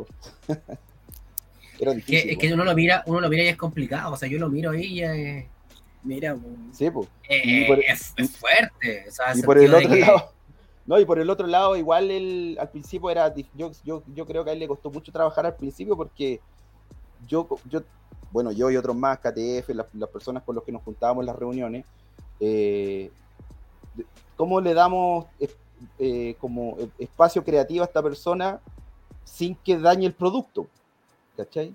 entonces mantener el producto en su carril que era lo que veníamos trabajando que para nosotros era muy importante eh, de repente buquear bajo esas condiciones era difícil, ¿cachai? Yo sé que era difícil para él. Entonces, pero se logró, pues es- yo creo que ahí él, él tiene mucho mérito en, en, en, lo- en las buenas luchas que se hicieron en ese tiempo. Y administrar estos recursos. Cacha recursos, dije. Oye, mira, ahí, a la rápida contando, teníamos cerca de 15, 16 luchadores. Y eso a nosotros también nos obligó a buscar luchadores en el circuito nacional Sí, y hacer invitacionales, cosa que en Explosión, en Revolución nunca. Y ahí Ah, descubrimos, Abrimos las ahí puertas. y ahí descubrimos y la- y terminamos trabajando con, con luchadores que son tremendos luchadores hoy en día, como el caso de Límite, el caso de Taylor Wolf, el caso de Hellspawn, ¿cachai? Que Sí, fueron tremendo aporte a lo que fue Explosión, ¿cachai? Sí. Eh, Yo venía siguiendo en ese tiempo mucho el trabajo de, de- de Taylor, que en ese tiempo se llamaba Atlas. Mm. Y yo lo encontraba bueno, weón. Yo decía, este weón es bueno, bueno, hay que traerlo. Y, y bueno, y Hellspawn, puta, el weón, eh, es, es único, yo creo que ese luchador. O sea, no, no, no creo que haya un luchador que se parezca a Hellspawn en, ningún lado. Bueno, acá en Chile por lo menos. Entonces cuando lo vimos también, no, Hellspawn. Y trajimos también al Funao, ¿cómo se llama? Slandering. El Slandering. ¿Sabes qué? Ese loco Slandering lo fue como- bueno, fue- como dos shows, sí, no fue que, Sí. que no, no le hicimos la oferta de- no le hicimos la oferta formal como al re- a, a los que nombré de formar Sí. parte de Explosión, ¿cachai? Sí. Sí, sí, fue. Oye, y ya después eh, empezamos a trabajar en el sentido visual, sobre todo. Eh, las promos teníamos que seguir haciéndolas en base. Nosotros siempre hemos trabajado, como dice Marco, castigador, perdón, eh, en base a esto que es el bosque, ¿cachai? El Sí, bosque, ver el todo, el holístico, me El gusta ecosistema. el ecosistema. Por ejemplo, para Independencia, ese, ese nombre, él preguntaba acá Pi- Pikachu, creo, ¿cómo, de dónde sacábamos los nombres? Para nosotros, el nombre tenía que, del evento, tenía que ser algo más. Tenía que tener una lógica. Entonces, buscamos Independencia calzada justo, que era nue- íbamos a marcar nuestra independencia. Era en la época de, de septiembre, creo. Entonces, y le dimos un concepto a eso. ¿Cachai? Y, y no solo eso, visualmente nos dimos el trabajo de hacer una promo con bandera castigador, con KTF y, lo- y, y XL, que eran la lucha main event, Los próceres. con, con, pro- con trajes de próceres de la patria, pues, ¿cachai? por ahí. Eh, ¿Qué más? Venancio arriba un caballo, el guaso, y grabando, ¿cachai? Y ahí, y ahí yo creo que a nosotros se nos había calmado un poco la, la rivalidad con Revolución en esa época, hasta que nosotros lanzamos la promo y ellos sacan una promo muy similar, ¿te acuerdas? Para supervivencia. Sí.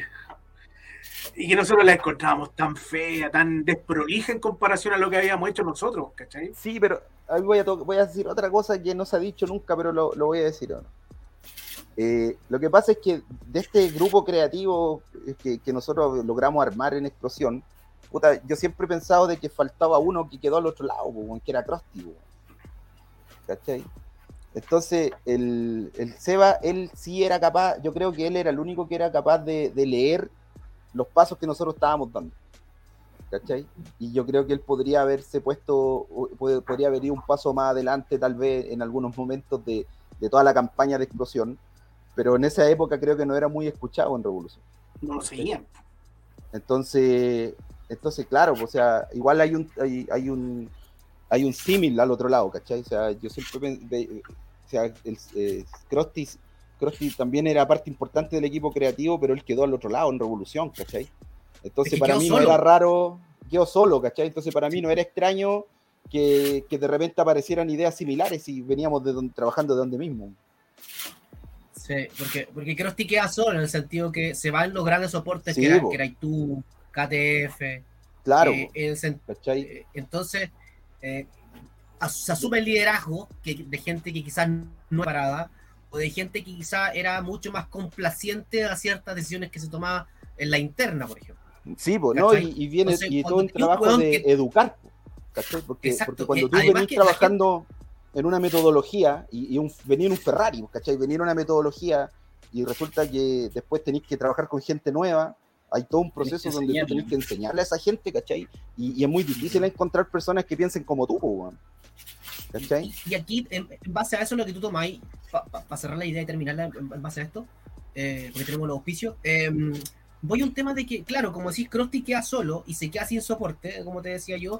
y aquí donde yo valoro, dentro, dentro de la gente que llega, que es el grupo de Mangaka, que llega el Tata Díaz, que de, la, por la parte eh, visual, eh, de, parte de los videos también, siento que llega y hace un aporte bastante importante a los recursos que quizás tenía eh, Revolución en ese instante. El tema de de, nuestro amigo de, de, saludo famoso, ¿cachai? Que, eh, ¿cómo se me arrancó el nombre? De Juan de Dios, que, que, también un aporte para el relato en base a eso. Y aquí voy yo, y, y, como decís tú, el, eh, el, el, tener un grupo tan mancomunado y gente que trabajaba en pro durante mucho tiempo para un producto, yo creo que obviamente Krusty ya te sabía y te conocía al revés al derecho eh, todos los movimientos que tú pensabas que iba a hacer.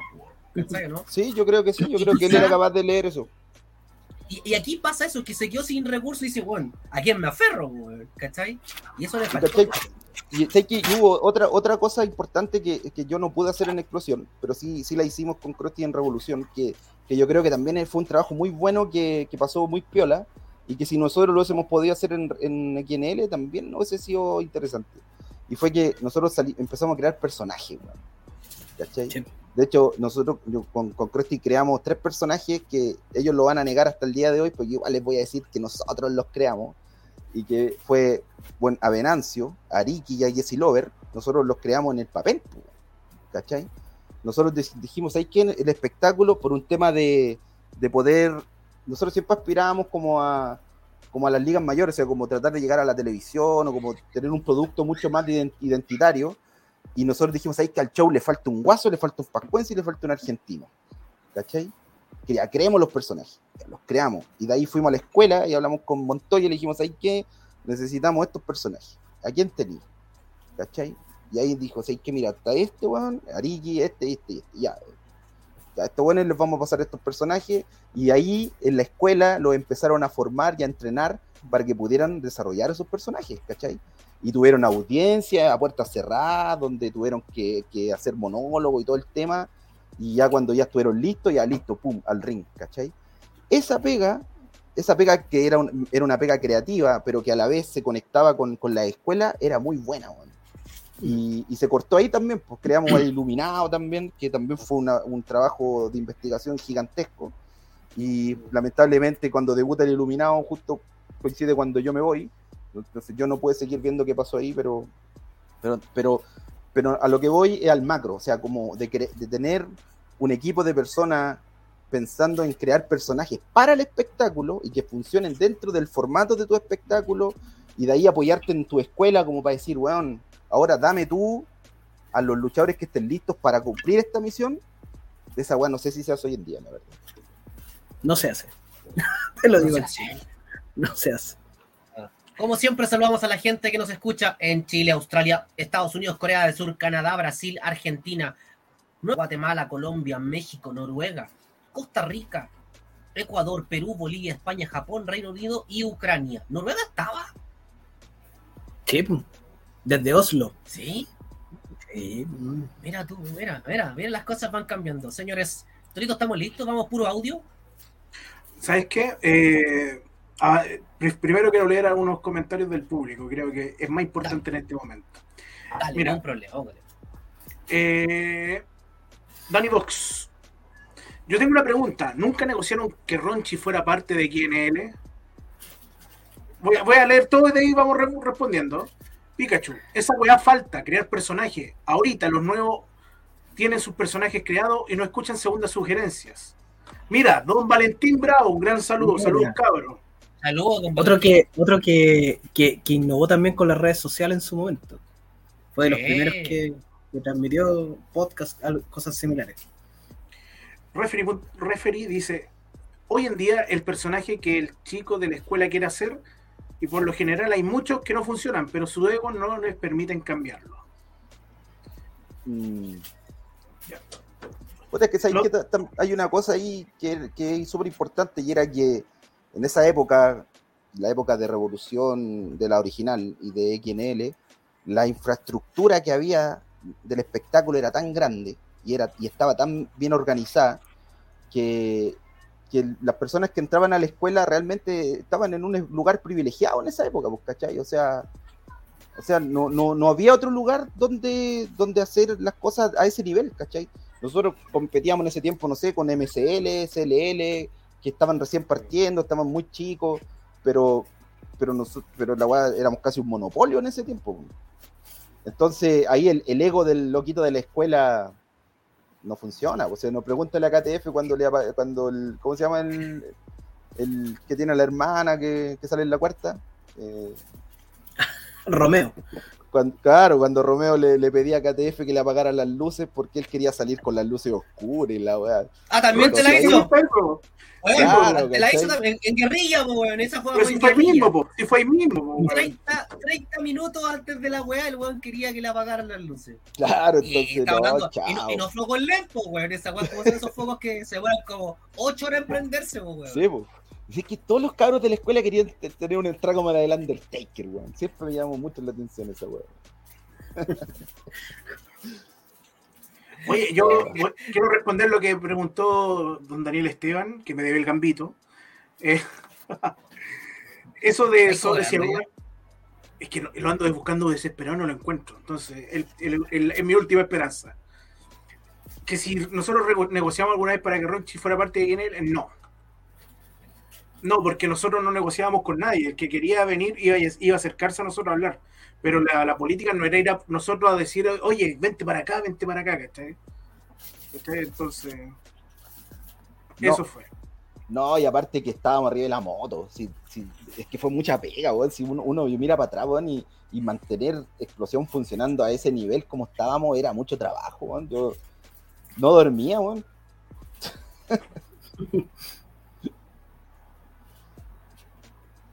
Vamos, vamos, pregunten, no se queden callados. Sí, oye, ya hay dentro de los archivos que está demostrando, hay una algo muy llamativo. El primer título de explosión. Ah, sí, bo. Eh... Yo siento que hoy día eh, ese es otro detalle que dejan muchas agrupaciones de lado. el título no, no hay un, mucho cariño por detrás. Sí, yo, ahí está. Yo, yo diseñé varios títulos. Diseñé el de bueno, los de Revolución, los primeros, el, el, de Explosión, este y el de Titanes del Ring. Eh, pero este título en particular es distinto a todos. De hecho, ahora les voy a contar cómo se hizo. Porque hasta este momento todos los títulos se, hacían, se mandaban a hacer de bronce. ¿Cachai? En broncería y cosas así. Y, ahora último hay unos títulos mucho mejores. O sea, el de Legión, todo eso son espectaculares. ¿Cachai? Pero en esa época eran todos de bronce, unas placas así con cortadas, ¿cachai? No eran buenos. Y este, y este título está hecho de un material que se llama alpaca, que es como un pariente del aluminio, ¿cachai? Y nosotros buscando nuevamente la señorita Nadia, que fue un gran pilar muy importante dentro de, Explosión, eh, ella me dio el dato de, este lugar que quedaba por ahí, por San Diego, ya no, donde venden los libros. Ya, ya no creo que exista ese lugar, sí. Y yo entré a conversar con, el dueño y le pregunté por los, por los materiales que hacía todo y me mostró este material. Y ahí yo le dije, oye, si yo te entrego el título a medida, pero diseñado en esa época en Freehand, o diría Illustrator, eh, pero vectorizado y todo el tema, eh, este, resulta que este compadre lo podía meter en, un, en una máquina que era parecido a un plotter de corte, ¿cachai? Pero que cortaba metales, entonces nosotros podíamos darle forma, por primera vez le podíamos dar la forma que nosotros quisiéramos al metal, ¿cachai? Entonces, no, ahí yo me, volé con este título, pues, me pegué un, me puse a revisar. Es, un poco parecido al de la UFC, al primero. Y yo me inspiré mucho en ese título. Y logramos hacer este título por placa y con detallitos bonitos y toda la cuestión en, ese tiempo. Y el de Titanes del Ring está hecho 100% de bronce con, acero, que, con las técnicas antiguas, pero, pero igual no era difícil de hacer, así que se funcionó, se vio súper bien. Y yo. Patentado los dos, por si acaso. Sí, destaca un montón ese título. Me di, el, eh, me di, el, trabajo de. Cuando supe que lo vendieron a un weón, así por 200 lucas, fui al registro de propiedad intelectual y lo patenté. Igual que el de los Titanes del Ring.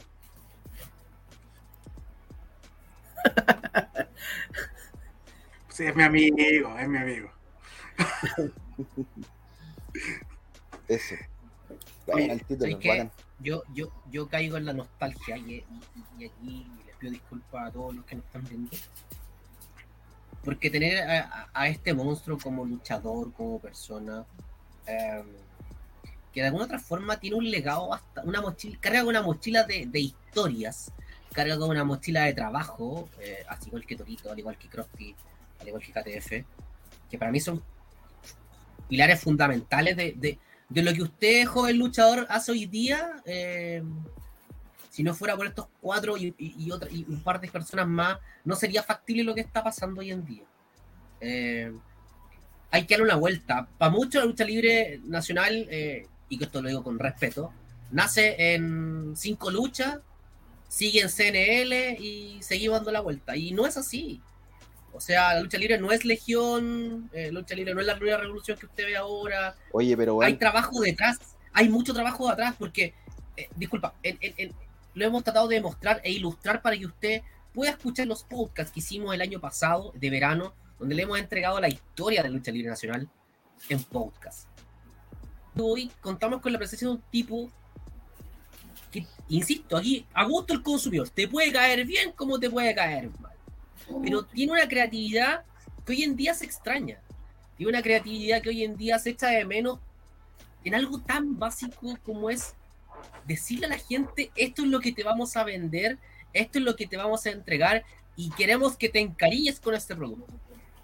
Hoy en día, todos los luchadores son sacados, como decíamos, de una, como una, una máquina como para cortar metales, entre comillas, todos son del mismo calado. Ya no hay esa creatividad que teníamos antes de buscar algo, perdón, de lo que se dice, ir a buscar un chico de escuela, decir, ¿qué es lo que nos sirve para el espectáculo y qué es lo que queremos entregar?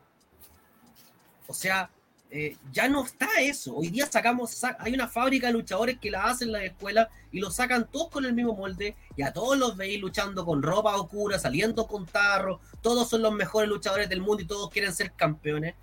Pero ya no está esa fórmula de, encontrar eh, el caerle bien al público, el, el vender algo, el merchandising que antes tenía. Hoy en día luchadores no salen con eso.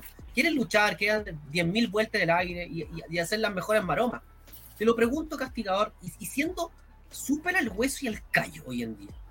Tú que estás viendo lucha libre chilena, ¿qué cosas te hubiese gustado tener en aquel tiempo que hoy en día eh, tienen los chicos nuevos? ¿Estoy hablando de la producción o del luchador?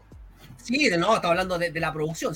no, o, sea, o sea, las redes sociales hoy en día, eh, la, yo veo que está todo mucho más fácil. O sea, eh, de partida que tú tengáis la posibilidad de transmitir tu espectáculo.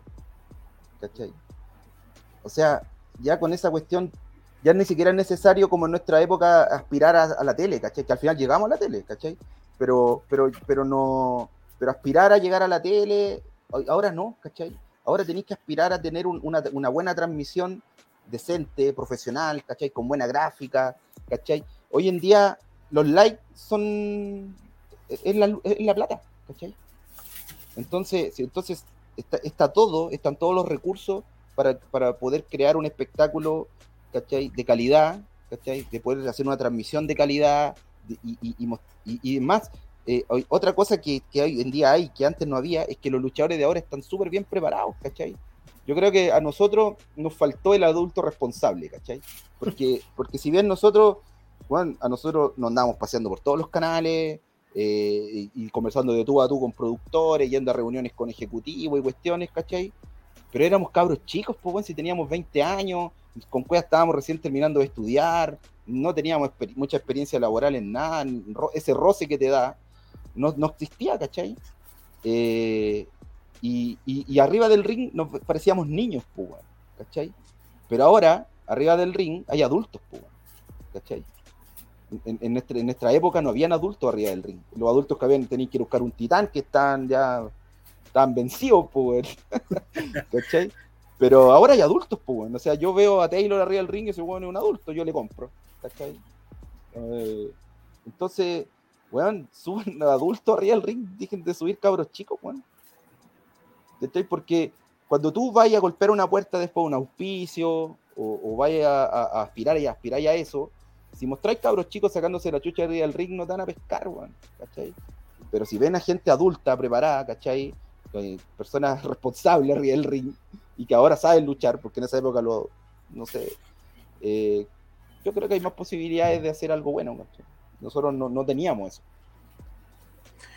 Mira, el otro día estaba viendo, un, está lleno de entrevistas de TVN y todo y se le hacían a Montoya.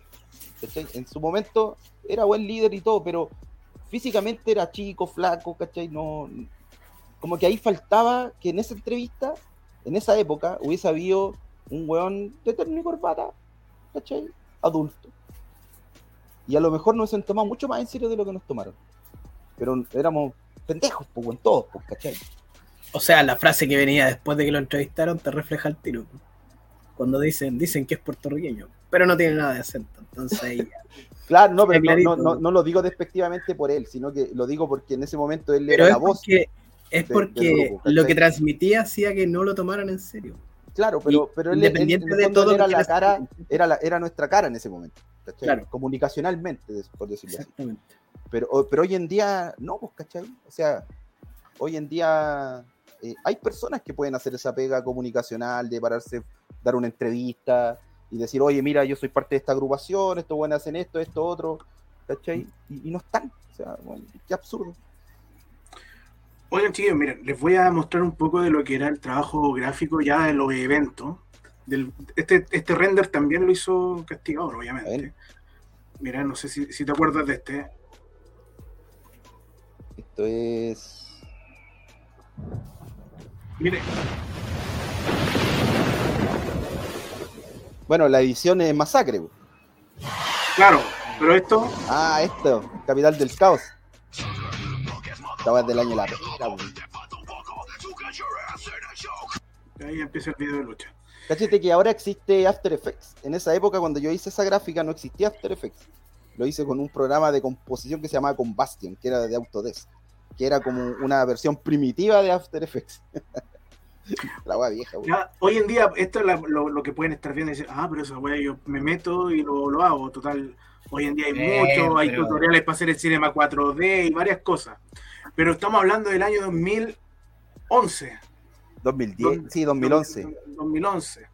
donde no, tengo la ficha. donde no había muchas cosas. Donde no había muchas cosas. Claro, ese que está ahí, esos que están ahí eran bueno, les voy a contar lo que hay detrás del concepto de este evento. Lo que pasa es que nos, este fue el primer evento que hicimos cuando perdimos el, el, Novedades. ¿Cachai? Si a nosotros la explosión, la peor weá que le hubiera pasado fue haber perdido el Novedades. ¿Cachai? Porque nosotros perdimos el Teatro Novedades y ahí todo el trabajo, este trabajo como de, grandes producciones que estábamos haciendo, que la weá se viera a la raja, se va a la cresta porque llegamos a un galpón que se llovía, que no tenía nada, no tenía iluminación, entonces todo el glamour por el suelo. O sea, la importancia de la locación, ¿cachai? y entonces ahí yo como que, ahí yo trato de darle un giro conceptualmente a la identidad de, nuestro producto. Y yo digo, ya, entonces ya no, ya no vamos a ser de oro, ni brillante, ni nada, y voy a tratar de volcarme más al concepto más under, ¿cachai? Y ahí nace Santiago Capital del Caos como, como con esta idea como más urbana, ¿cachai? Para yo poder un, para poder un poco decirle al público, hoy, como un poco maquillar lo feo que era el lugar donde estábamos ahora, pues, ¿cachai? O sea, lo, precario, ¿cómo hago que lo precario juegue a nuestro favor y haga de que, también se vuelva como parte del espectáculo de cierta forma, ¿cachai? Entonces ahí, de explosión, se vuelve un poco más underground, eh, porque no podíamos seguir vendiendo la cuestión como que con, colores dorados, ni plateados, ni brillitos, ni luces, si ya nada de eso estaba, pues, ¿cachai? Mira, un, comentario cortito, y ya, aprovechando que está la ficha ahí, ustedes, la gente más joven, quizás no se va, no, no, no entiende muchas cosas que para la época eran tan eh, impensadas, como que ahí veo a pandemia. y ver a pandemia en explosión era algo que, ya, oh, oh, guardando las comparaciones, era como que viera a puta, nómbrate un, equipo muy potente hoy en día de All Elite, traspásalo al día siguiente de que luchan en All Elite, traspásalo a, a WWE. Así, así de potente fue el traspaso de pandemia a explosión y con los títulos de una marca como era CLL. Y, fue así. O sea, yo lo veo independiente de lo que haya pasado. Voy a un tema de que hacían los golpes que se daban en aquel instante en cuanto a, la lucha comercial por, por no, me acuerdo bien qué pasó, qué fue con lo, políticamente qué pasó con el tema de los títulos. Ahí no, no recuerdo bien eso. No, no, sí, es un tema, pero. Es, la potencia de, del nombre para, para, para aquel instante. Hoy en día, cuando los luchadores se pasean por todo el lado y la ambigüedad es, es, casi nata de los luchadores que luchan a un lado. Eh, ahí tenía un póster con pandemia, y, diciendo son de explosión. Sí, mira, los, afiches que están abajo, eh, eso también, lo, esa línea gráfica yo la saqué cuando ya también me estaba como más o menos yendo, ya estaba con un pie medio afuera. Eh, y, ya yo ya estaba visualizando cuál era el siguiente nivel, que yo, yo, y hasta el día de hoy yo todavía lo creo. Yo creo de que, de que la lucha libre ahora hay que enfocarla más hacia el lado deportivo. la, la, promoción, la promoción, la puesta en escena, que, no se vea tan teatral, a pesar de que a mí me gusta mucho la teatralidad de la lucha, pero, pero creo, em, pero las lucas no están ahí, ¿cachai? Entonces, yo, siempre cuando planeaba como la estrategia, cómo íbamos a, enfocar el carril de la marca y todo eso, yo trataba de mirar hacia dónde está la plata, pues, ¿cachai? Y ahora con redes sociales, con todo lo que implica, las lucas están en el deporte, ¿cachai? Entonces, tú tienes que hacer de que tu producto se vea deportivo. Eso es lo que yo creo con convicción. O sea, no, sin criticar a nadie. Lo que yo haría ahora, ¿cachai? Si, tomara una agrupación, yo diría, ya, esta hay que, encarrilarla hacia el lado deportivo porque allá están las lucas, ¿cachai? Y, me va a permitir trabajar toda una campaña en torno a redes sociales, en torno, a Facebook, en torno a Instagram, video, entrenamiento. Hoy en día grabar un entrenamiento y, mostrarlo y venderlo como ah, un buen entrenamiento, te podría acercar a estas marcas que estarían dispuestas a invertir en el deportivo. Oye, y para, para muchos a lo mejor, como dice Castigorio, ya me estaba retirando, me estaba saliendo de explosión, muchos creerán que el trabajo gráfico, el trabajo de postproducción de Castigador llega hasta XNL. Pero no, señor, no se equivoque.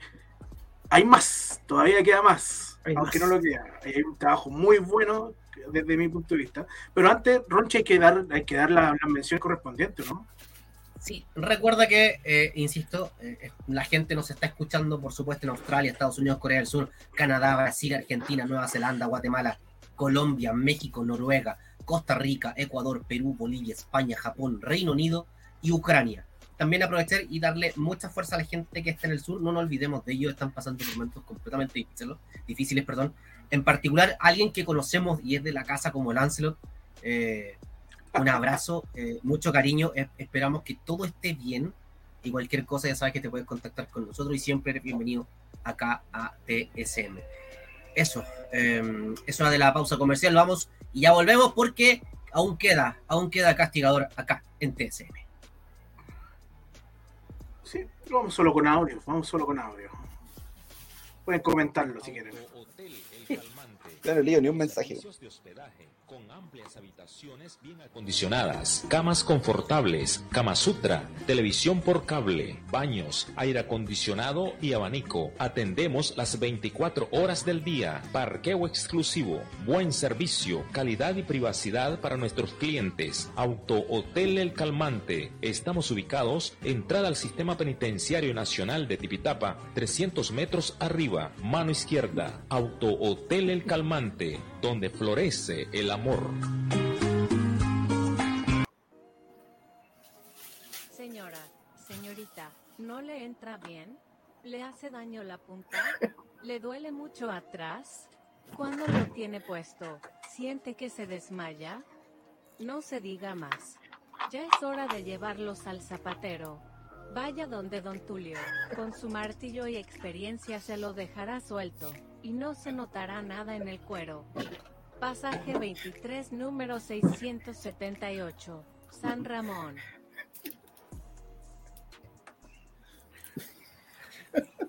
Recuerda que puedes ser parte. Sí, saludos tú. Recuerda que puedes ser parte de esta gran comunidad de TSM a través de la publicidad. Por supuesto, agradecemos a nuestros auspiciadores, Don Tulio, el zapatero de ahí de, San Ramón, y por supuesto a Auto Hotel El Calma. Sobre todo para, esta, para este día próximo 14 de febrero, ya saben lo que eh, está disponible en Auto Hotel El Calmante. Castigador. Después de, todo este concepto de, de, de CF decides experimentar algo, creo yo. esta, historia no la tengo idea. ¿Cuántos años fue después de, esa marcha? Estaba hablando de Catch. Sí. Así es. Em, bueno, el, cuando, cuando, yo me retiro de la lucha libre, esto, cuando yo lo hago público porque para mí era súper difícil dar ese paso, ¿cachai? Yo creo que es súper difícil dar ese paso, obviamente. Y eso significaba tratar de desconectarme completamente del, mundillo, ¿cachai? Salir del pantano, como le digo yo. Yo siempre digo, el mundillo de la lucharía es como un pantano, ¿sabes? Entonces, dejar de luchar eh, y, bueno, y renunciar a cargos directivos, o sea, dentro de las agrupaciones que yo he estado, yo siempre he estado arriba y me voy porque quiero nomás, ¿cachai? Entonces ya había cumplido un ciclo, se me habían juntado muchas cosas, lesiones, un montón de cuestiones, cosas personales también, y me enfoco 100% en lo que es ya mi, carrera profesional de diseño, dirección de arte, en televisión y todo el tema, que ahí estuve como 10 años haciendo esa cuestión. Y, y sé que me pasaba mucho entre pasillos que yo me encontraba con gente que, entre ellos estaba la gente de Endemol, con las que trabajamos por UCB Televisión. Castigador, ¿cómo estás? ¿Cómo va la lucha libre? sé que siempre había en, en, en, los pasillos había gente que me relacionaba con la lucha. Y yo no tenía nada, pues no tenía nada de lucha. Yo decía, ¿y quién él? No, si quién él la tiene nuestro bueno. ¿Cachai? Y, y, y, siempre decía como que necesitamos tener algo, como que hicimos tanto para lucha libre y al final nos quedamos sin nada, ¿cachai? Y, digo, nos quedamos porque yo, yo siempre trabajo con un equipo y, mi equipo son personas que son tan apasionadas como yo en la lucha libre. Y los pues, está Toro, está Lito, está KTF, está Dígito. O sea, nosotros siempre hemos, hemos sido, somos súper apasionados todavía con todo esto. Y bueno, no, tenemos nada propio, pues, ¿cachai? Nunca patentamos explosivo ya, ¿cachai? Entonces ahí como que, como que yo tuve una ventana así como de tiempo importante y dije, ¿sabes qué? Me puse a mirar la escena nacional y estaba en ese momento estaba Wrestling Superstar, ¿cachai? Eh, y yo vi lo que estaba haciendo Wrestling Superstar y yo dije, este es el momento de hacer algo, ¿cachai? ¿Por qué? Porque nosotros antes, cuando éramos la punta flecha de toda esta weá, teníamos que invertir nosotros de nuestro bolsillo para traer luchador internacional y toda la cuestión. ¿Y eso para qué? Para generar el ruido necesario para poder aspirar al siguiente nivel, que era que entrara plata, ¿cachai? Entonces, yo dije, aquí hay un weón que ya lo está haciendo. Lo está haciendo bien, lo está haciendo mal. Ya eso queda a criterio de cualquiera, pero a mí lo que me importaba era que se estaba moviendo la lucha libre y como que se había calentado el entorno, ¿cachai? ya, esto está bueno, hay, hay, hay tierra para cultivar, eso pensé yo, ¿cachai?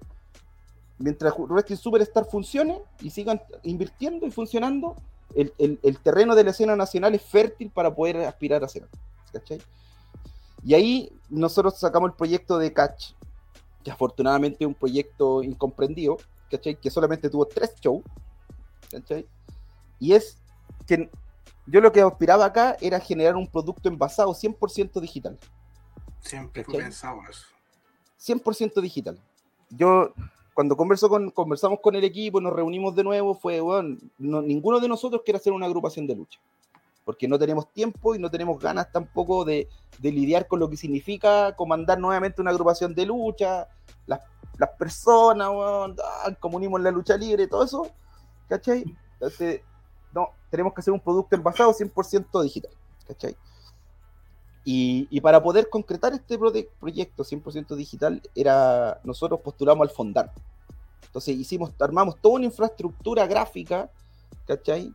Eh, para poder eh, nosotros postular un Fondar, donde aspirábamos a ganarnos los 40 palos, y con eso ya hacer una producción seria y real de lucha libre en Chile, que fueran una cantidad X, entonces eran como ocho capítulos que teníamos escritos, y teníamos guiones, presupuestos, todo, todo, todo, o sea, todo, todo el trabajo que, que se hace por detrás ya estaba, ¿cachai? Los presupuestos, cómo vamos a hacer los contratos, a quién vamos a llamar, cómo lo vamos a hacer, cuánto sale a arrendar una cámara, todo, todo, todo, todo, ¿cachai? Entonces todo este trabajo se hizo como, como para envasar un producto que, que, se, que se viera profesional, ¿cachai? Para poder aspirar a, a, después producirlo en serio, ¿cachai?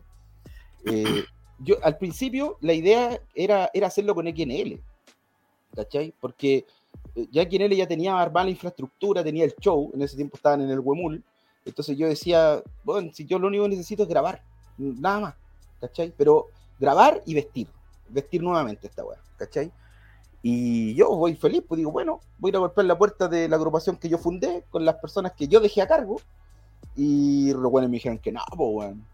¿Cachai? Me dijeron que no, que no, y bueno, voy a decir, Radon, el chino, Masacre, Emilio. No, Emilio nunca mandó, pero los otros tres sí. ¿Cachai? Entonces los buenos no quisieron ayudar.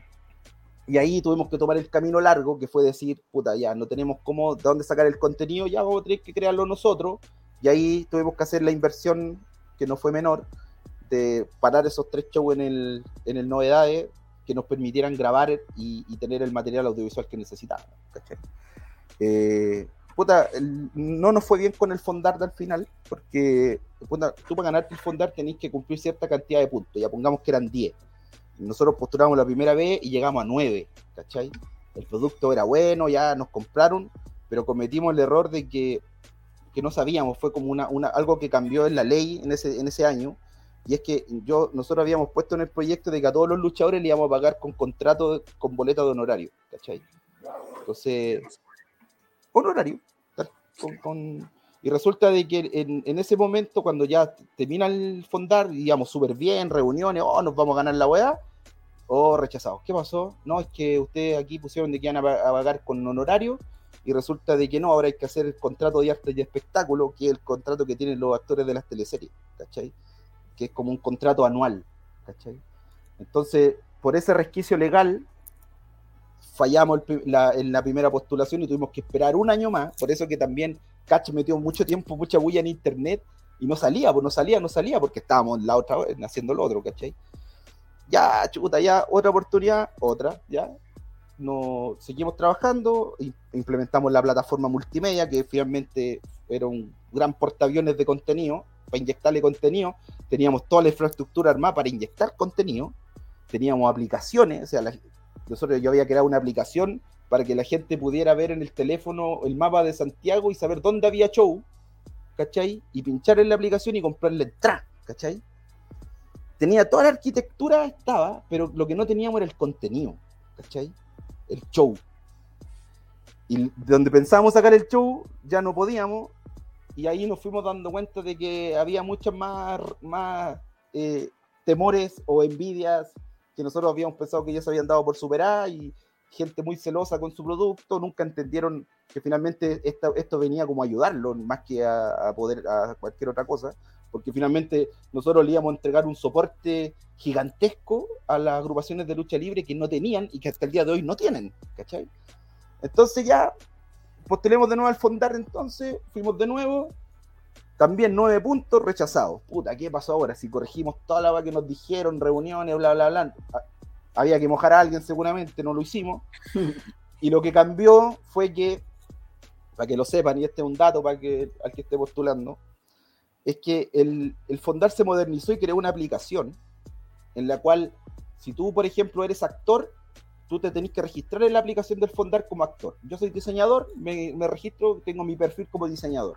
Entonces, si alguien postula al Fondar y se lo gana y quiere un diseñador en su equipo, lo tiene que buscar dentro de esa aplicación y ahí probablemente va a decir, ah, mira, aquí está Marco, ya lo contrato, que venga a, a trabajar conmigo. Para evitar todas esas cuchufletas que hacían antes, de que traían a un weón que no sabía ni una weá y lo tenían como director de iluminación y ganaba 20 palos, ¿cachai? Entonces, ¿qué pasó? Que el luchador no existía para ellos, ¿cachai? Entonces, si nosotros queríamos poner al, al luchador en la categoría de actor, porque era como la única categoría que, que, le servía, no existía, pues, ¿cachai? Entonces nosotros tratábamos de explicarle, decíamos, no, es que son luchadores, pero, pero son como actores. Pero no están sindicalizados, no, no tienen nada, no existían los luchadores dentro de la plataforma del Fondar. Y esa fue la razón por la cual dije, ya, es que ya no vemos más, chao. Fin, ¿cachai? Pero logramos carrear, hicimos, o sea, yo, si hubiésemos querido seguir y, y, convertir, era o morir, o terminábamos ya, así como habíamos empezado, así conversando, ya, esta a funcionó, no, ya, chao. O seguíamos, y si seguíamos, nos íbamos a convertir en una agrupación más de lucha libre, que era lo que nadie quería. Eso. Claro. Y, esta era la evolución. Nosotros tampoco pensamos por, por el tipo de, gráfica, por el tipo de, cámara, inversión que se necesitaba. Era difícil, era difícil llevarlo a YouTube. ¿Por qué? Porque no, no hubiésemos tenido la retribución monetaria necesaria para todo el gasto de tiempo y de recursos que necesitaba el producto. Entonces estaba enfocado en ese, en ese monto. Y, era una web serie. Sí, sí, sí y, y hasta el día de hoy, pucha, a lo mejor si ustedes pueden ver alguna pieza gráfica de, tengo, mira. de Catch, hasta el día de hoy yo creo que ninguna todavía se acerca a lo que logramos en, eso. Hay cosas que ni siquiera salieron a la luz, que eran muy... Sí, eh, bueno, esto igual fue evolucionando harto, sí. Eh, bueno, igual hubo gente que también nos ayudó, pues por ejemplo, todos los cabros que, participaron acá, Temista, Alcohol, eh, el Eric, eh, todos ellos, eh, ellos nos ayudaron, o sea, en esa época ya estaban cobrando como así como 500 lucas por lucha, algo así. Y, no, acá fue, cabros, hay que estaba una apuesta, si nos va bien, se les va a hacer contrato, o sea, yo siempre fui súper transparente, o sea, eh, vamos a grabar, vamos a grabar, vamos a grabar, vamos a generar contenido, vamos a tener buenas fotografías, vamos a generar todo esto para poder tener un producto que sea filete, para poder pasar al siguiente nivel que ya eran. ¿Cachai? Eh, y hay muchas cosas más que, la verdad es que no las quiero contar porque no quiero seguir dando ideas, pero, pero esto, esto tenía, tenía una fórmula también de generar auspicio que era muy buena y que al final funcionó porque picó Publimetro eh, bueno, los que saben de eventos, se puede pagar con catch o se puede pagar con, con canje. nosotros lo hicimos un canje de publicitaria Publimetro de 8 millones de pesos para tres shows, ¿cachai? Entonces yo al loco, yo le, nosotros le vendimos que nos pasó video y toda la cuestión, le dijimos, weón, el show va a tener como, son como 800 personas en el novedades que caben, ¿cachai? Y, nos tiró publicidad y todo, hoy fueron 30, pero menos yo creo, fueron 20, pero toda la arquitectura para el auspicio estaba, ¿cachai? Y, y, todo así. Y ahí me, me, vuelve a, cobrar razón lo que les dije al principio. Cuando vais tú como un buen adulto, ¿cachai? Que hay, hay tenía un roce profesional o algo, se nota, pues, weón, ¿cachai? Entonces es muy distinto. Yo miraba para atrás y yo decía, puta, weón, cuando teníamos 20 años nos íbamos allá a la ciudad empresarial, weón, a hablar con el productor de Che Bahía, weón no, no, pesábamos nada, pero, pero si tenéis personas adultas, ¿cachai? Que, que, entiendan esto y los mandáis a hacer este tipo de negocios, va a funcionar porque el, producto que hay en Chile es bueno, ¿cachai? Eso. Fue, me fue la bola, parece. Oye, le voy a mostrar un video, sí, Eso mismo. Tengo un video, tengo uno de los trailers que metimos en, la web serie. O sea, no es, un segmento de, grabación de, de, la serie. Tengo dos aquí. ¿Cachai? A ver. Toro, mira, es, un. Ah, tengo que compartir otra pantalla, calmado. Ya, soy, soy, soy, me voy ñurdo, me voy ñurdo. Dale, no, lo voy a sacar mientras, así que. Dale nomás compartiendo. Y si nos alcanzamos a leer un mensajito, Torito, sí, mientras que, que Don Casti está ahí dándole. Dale, Rochito. Roma, ¿qué tal? ¿Cómo estás? Dice, tremendo trabajo gráfico. Me acuerdo que era chica y veía cosas de X en él y pensaba, oh, ¿cómo lo hacen? Voy a hacer esas cosas cuando sea grande. Don Pikachu Libre 1, 2, 3, 4, 5 dice: eh, El nivel de ahora es más alto, pero hay menos personajes y menos historias en la lucha nacional. Eso a raíz de lo que estábamos conversando de los eh, luchadores. de la y ahí lo tengo. Ahora viene. No sé si se escucha el audio. ¿eh? Espérate, voy a sacar el, el audio de acá si es que Apaguen las luces, les voy a decir. Estén en su Yo lo voy a hacer, ah, mira, aquí va, mira. Listo. Le pongo play, ya, va. Pone play. Va sin audio, bueno. Puta, está sin audio. Bueno, aquí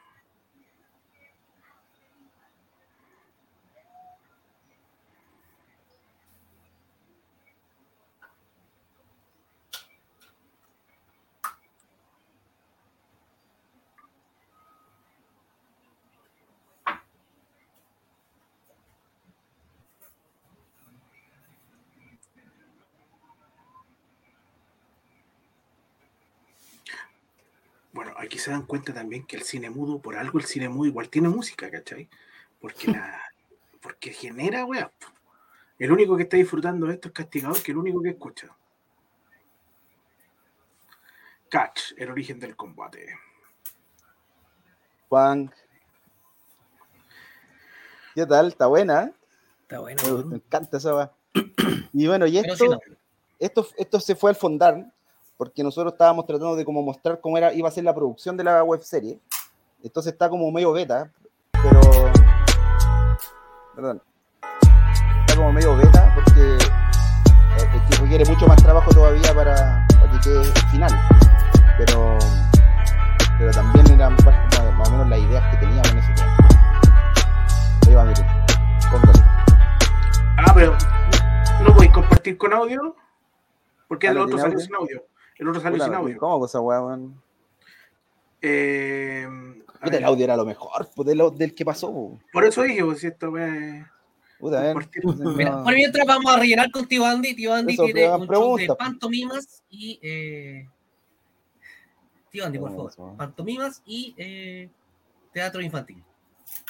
Oye, estoy, estoy fascinado viendo todo el, el trabajo visual, por eso no, no he hablado mucho, estoy como... Mira, acá dan una solución que Bastián sabe también darte la aplicación. Dice, tíralo a la pestaña de Chrome y comparte la pestaña de Chrome como página web. Es que este es un video nativo, está en, en mi disco duro. Pero igual, pues si Eh. lo tiráis a, a la pestaña de Chrome, te lo reproduce la pestaña, ¿Ah, sí? ¿no? A ver, vamos a ver. ¿eh? Arrastra a una pestaña. Ah, están entretenidos los cabros, ¿ah? Están metidos en, en el tema todo. Mira, Valentín Bravo decía, no tenía audio, pero estaba bueno.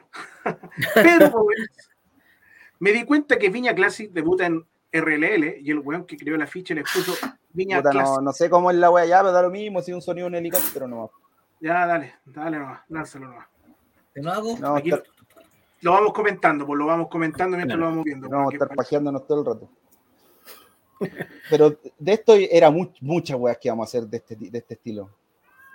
Este Eh, que grabamos con, con Taylor Wolf. y lo grabamos con dron y cámara en el piso. Fuimos a grabar con Taylor Wolf, este, ¿o no? Este, Sí, pues, es que Eric era el protagonista de la serie en ese tiempo. Venía un helicóptero.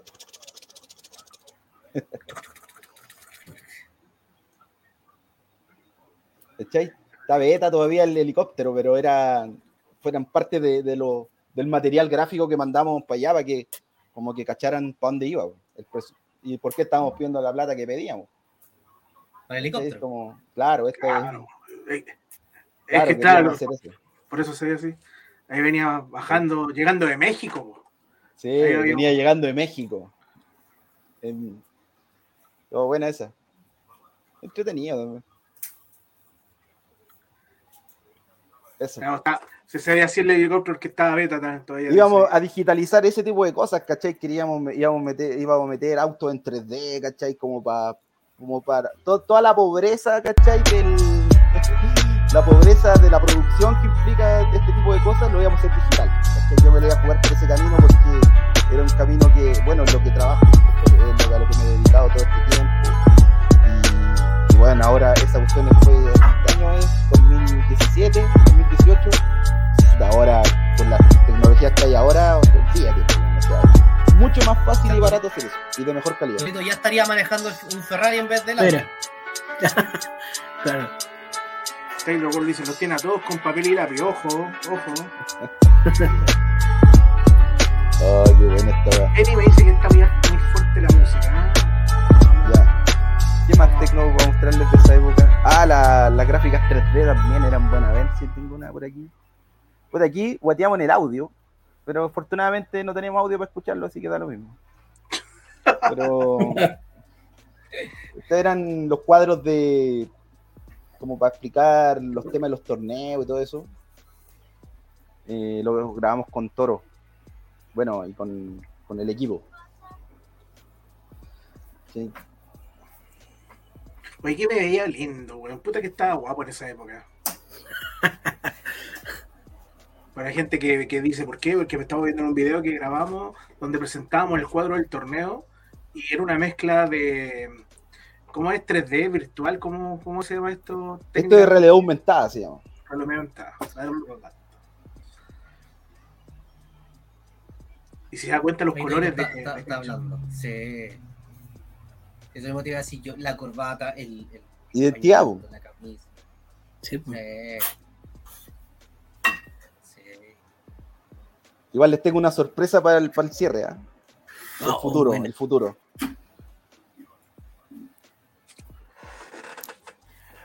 Oye, ahí aparece ya. Está, mira. Mira, mira, acá, eh, eso, eso mismo te iba a Claro. decir yo. Mira, como cuando dan el tiempo. Sí, pues yo Es que eso te quería la- decir yo. la ropa. Ah,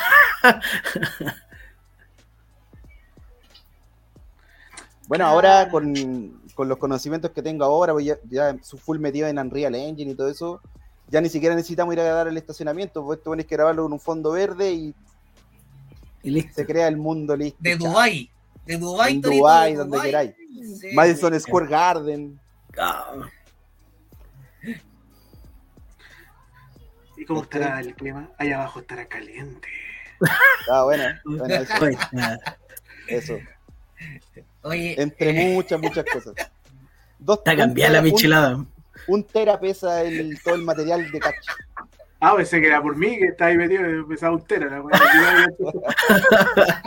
Solo video. Pesaba- Pesaba 500 y porque estaba todo lo que tengo es un tera. en ese- wea. en ese tiempo estaba a 500 megas. ¿ah? 500 gigas. Oye. Bueno, les tiro al tiro la, la sorpresa. No tengo más cosas gráficas que yo creo, pero les- los quiero sorprender con. lo- La tiro Torito, ¿no? Eh, dale para que vayamos cerrando también, porque ya estamos casi en las dos horas. De Dame, mira. Les voy a mostrar eh, a dónde está. ¿Para dónde estoy mirando ahora?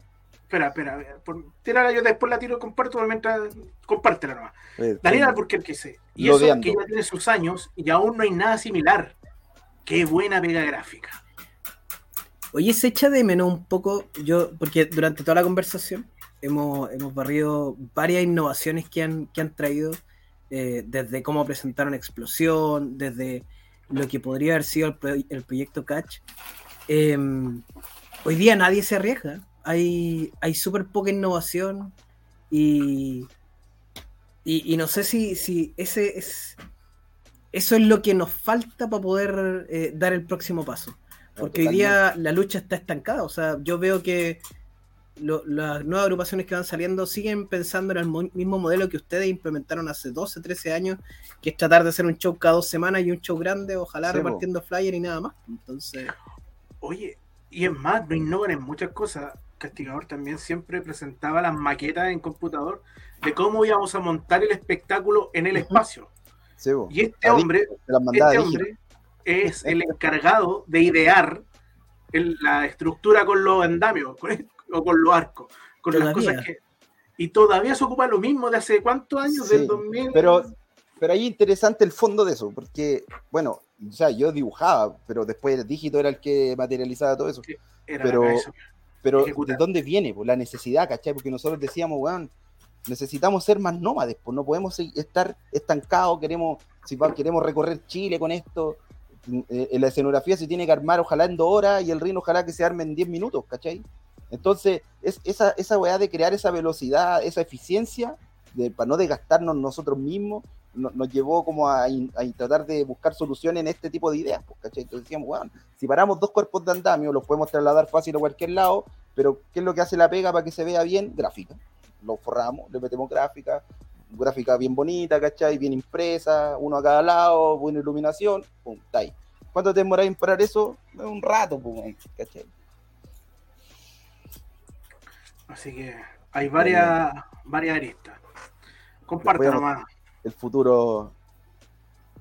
Me tomé la libertad de tomar a, a Toro como, como mi, mi modelo. Ah, Eso, vamos. Vamos, vamos, vamos, vamos. ¿cachai? Pero. Para acá estoy mirando yo ahora. Sí, o no lo he compartido ahí. Oh. Aquí está Toro en el metaverso. Y tiene una polera de gatito, ¿se dieron cuenta? Tiene una polera de gatito, ¿no? no. no hermoso, güey. Toro si en el el la metaverso. me, me, mandó la foto y yo quedé loco. Sí. Ojo que dijo. Tiene el, mismo gesto, tiene, tiene, el mismo gesto con, con, la boquita para el lado, recién. Digo, ah. tiene el mismo gesto de la boquita para el lado. Mira, mira. Cuando va a estornudar. Ahí está, ese es Toro, ahí está Toro. Toro del metaverso, ¿ah? ¿eh? Está joven, está, está, bien, está lindo. Este, este, este, esto es lo que están ocupando ahora para, para el Street Fighter 6. Cuando ustedes pongan el versus, uh -huh. van a aparecer estos, estos personajes de Street Fighter haciendo todo esto. Oh, qué genial. ¿Cachai? Entonces. No, esto en unos años más. Chao, así vamos. Al luchador que queráis lo, lo digitalizáis nomás y listo. Oye, ah. y, y, voy a recalcar que dijo el futuro, ojo, los voy a sorprender. Que hay cosas también, uno puede estar, pero siempre está pensando en algo, siempre está pensando en algo, así que... sí, no, siempre. Ah. En dos años va a haber una, una, agrupación virtual, los lo va a digitalizar lo no? que necesita. ¿Por qué no? bueno, aquí están las la animaciones. Pues, sí. Ahora hay que ver cómo la... Ahí está registrando el bonito. Entonces es que le, ese. No te se levanta, no te, no te sé que levanta la colita, ¿eh? Al registrar levanta la colita. Claro. Así que ahí lo puede dejar con. De dar idea, bueno. Con toro del metaverso. Ah. Oye, hay una cosa que, que, quedó en el tintero también, que Catch, cuando presentaba las luchas de Catch, eh, salía una gráfica con, con los datos deportivos casi. Sí, aquí la, la tengo, a ver. Cantidad de lucha y todo eso. ¿Cachai? Que también eso era bien bonita, ese tipo de, de gráfica que podría ser aplicable en, el, en, los eventos de lucha. Incluso eh, creo que GLL ocupan eso de, de sí. un, un, ranking. ¿Cachai? Sería. Eso. Qué lindo. Estatura, claro. Rico estaba maquillado ahí, parece como. Sí. Bueno, aquí uh, hay otra innovación, ¿eh? pero no sé si decirla. Pero, pero miren la calidad audiovisual de, de la grabación en sí, bueno. Estamos sin audio, estáis compartiendo sin audio, así que no, no. Pero me escuchan a mí, ¿cierto? Sí. Sí, sí. ¿Cachai?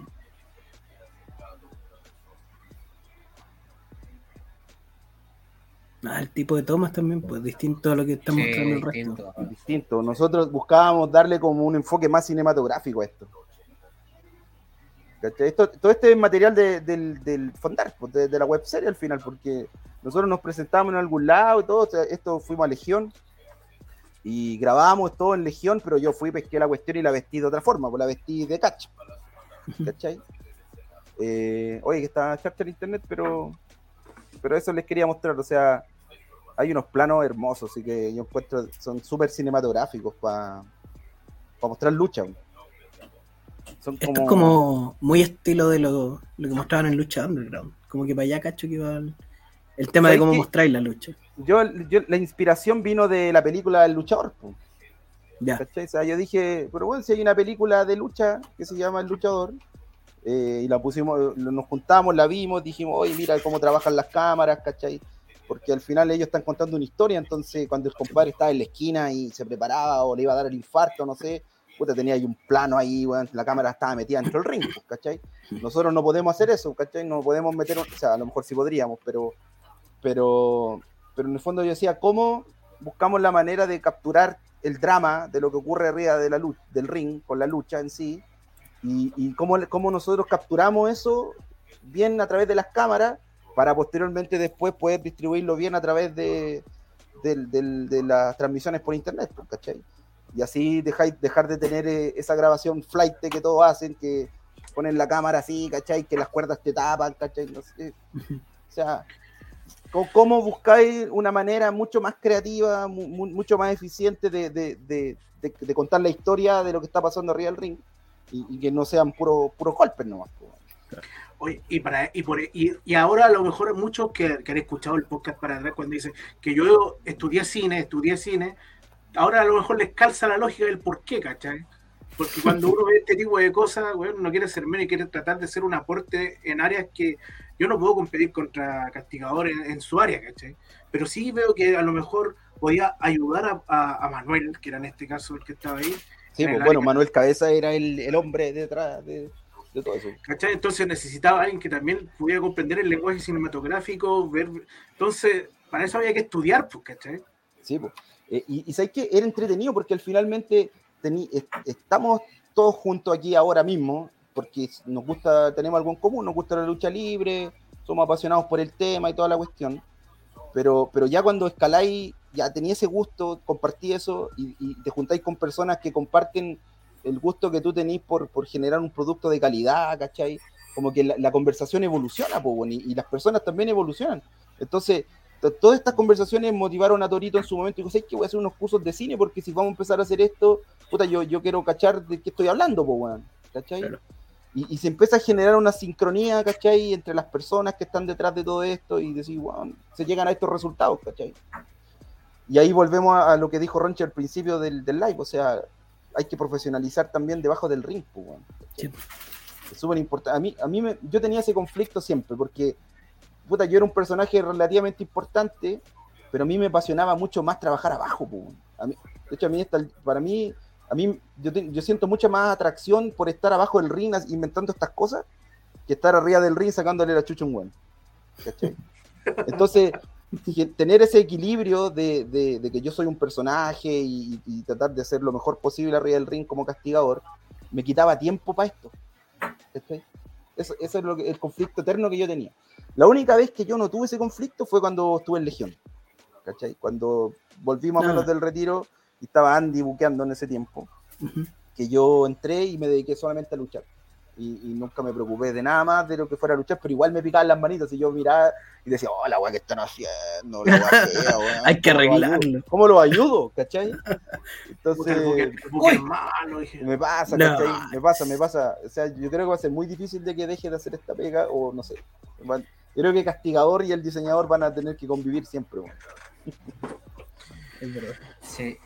Señores, ya llevamos dos horas cinco minutos más de programa. Eh, vamos cerrando el, capítulo número 81 del día de hoy.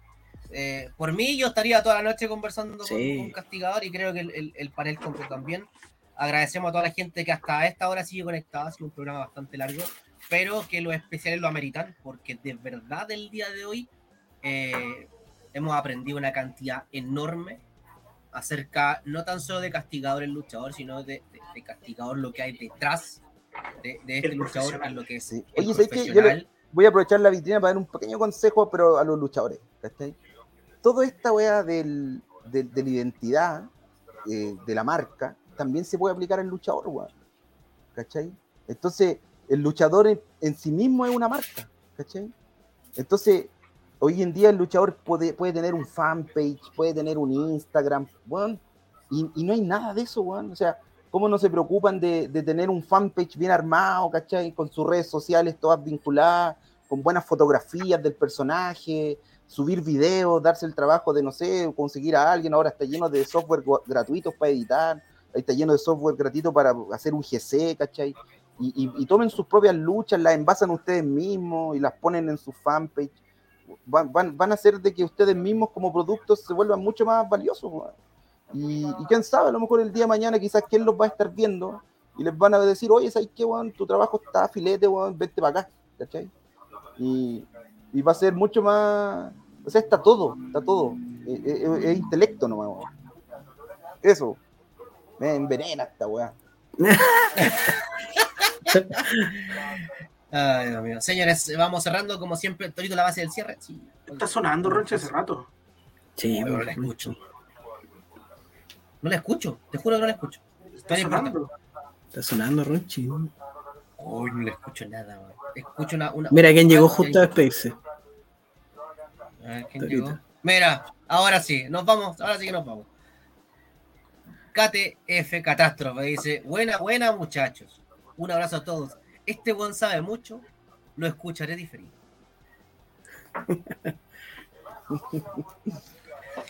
Como siempre, las palabras al velcro, al cierre, oh, a castigador, siempre, ¿qué, ¿qué, usaba? Cordones, velcro, cierre, ¿con qué se sentía más cómodo, castigador? ¿Cómo, perdón? No entendí, estaba pajareando. Eh, eh, castigador, ¿con qué, sentía, ¿con qué se representaba más? ¿Con el velcro, el cierre, los cordones? ¿Qué? No, los cordones. Los cordones. Los cordones. ok. Entonces partimos con las opiniones, con, la opinión de los cordones de Castigador, pero en este caso el panel cierra, parto yo. Eh, mis palabras al bélico son las siguientes. Eh, solamente voy a decir que es un aprendizaje y doy gracias a, este programa en 81 capítulos. Ya a punto de comenzar la tercera temporada, de tener gente como, como castigador en, en este panel, donde todos los días tratamos de entregar el mensaje extra nosotros no te venimos a hablar de W, no te venimos a dar el reporte de las luchas que viste el fin de semana eh, a través de la tele. Y nunca ha sido la intención de TCM hacer eso. Nos podrán querer, querer que digan, nos podrán odiar, pero nunca somos indiferentes. Tú lo que vas a ver acá es a aprender y qué mejor de alguien que sabe del concepto, que maneja los conceptos. Eh, solamente recordarles que tienen que seguir aprendiendo y recordarles que por favor, que por favor sean los más profesionales que puedan el ser profesional no solamente basta con decirlo yo soy, sino que también hay que hacerlo. Y aprendan, chicos. Nunca es malo seguir aprendiendo, independiente de quién seas. Si eres luchador, anda a la escuela. Si estás a cargo de una agrupación, una empresa, un centro, de, un, club deportivo, un centro de padres apoderado, tienes que aprender administración, tienes que hacerte eh, rodear de gente que sabe. Y yo agradezco el día de hoy haber estado con Castigador y por supuesto, muchas, muchas gracias. ¿Sigo yo? Eh, por favor. Sigo yo. Oye, yo creo que de los 81 capítulos que hemos tenido, este debe haber sido el capítulo en que menos hemos hablado al panel. Y es que realmente el tema fue maravilloso. Yo creo que la forma en que pudimos, pudimos escuchar a alguien que sabe mucho, ver eh, material demasiado valioso, eh, esa carpeta con mostrando todo el trabajo de explosión, de catch, lo, que tiene en mente. Lo, bueno, es. De verdad estoy fascinado con el capítulo que estamos cerrando hoy día. Em, hay gente que marca la lucha libre y la cambia para siempre. Y este señor Don Castigador es uno de ellos. La cambió para siempre tanto arriba como abajo del ring. Eh, y yo creo que en su cabeza todavía tiene ganas de seguir cambiándola porque el bichito no se va nunca. Así que yo espero que toda la gente que escucha, que haya visto esto, de verdad haya gozado tanto como nosotros. Eh, ver todo este trabajo maravilloso que, se ha hecho durante los años y lo que nos mostró como una pincelada también del futuro en lo que está trabajando.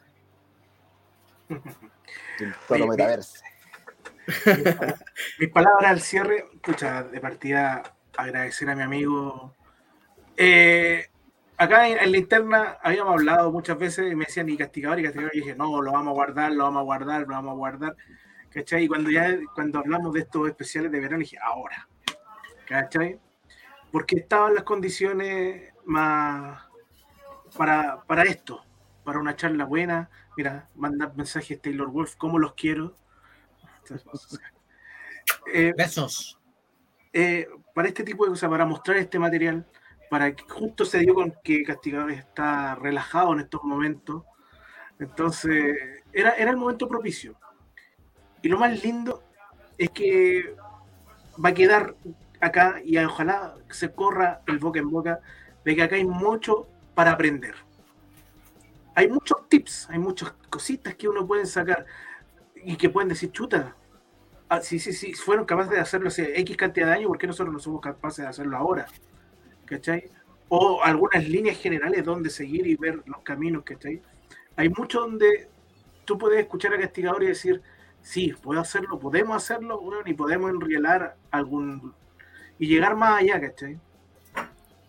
Eh, agradecido de, de ser un amigo de Castigador en la vida, de ser un compañero y camarada en la lucha, y de haber luchado solo una vez cuando estábamos hechos viejo, mierda, viejo, viejo hecho mierda.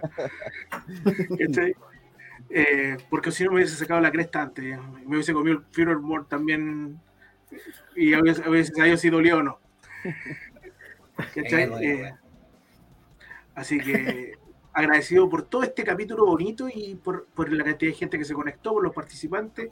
Y en el último capítulo en vivo, porque ya los otros ya van en, los chicos se van de vacaciones, yo me quedo acá a cargo del buque solito y no quiero hacer un monólogo de TCM, así que eso es. Muchas gracias a todos.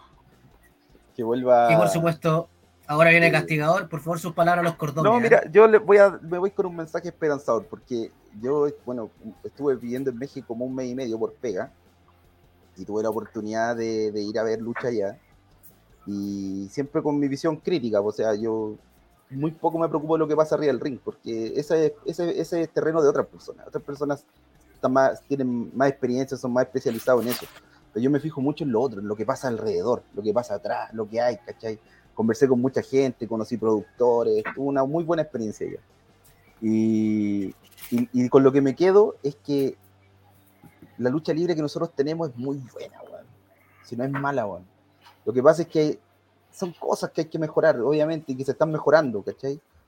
Pero, pero el factor de la idiosincrasia nuestra, porque uno, desde, mi perspectiva de ver las cosas, yo me paro en lo social, ¿cachai? Como que trato de ver eso, como, como la sociedad, la sociedad mexicana tiene sus, características, pero la idiosincrasia nuestra es súper, es, única, ¿cachai?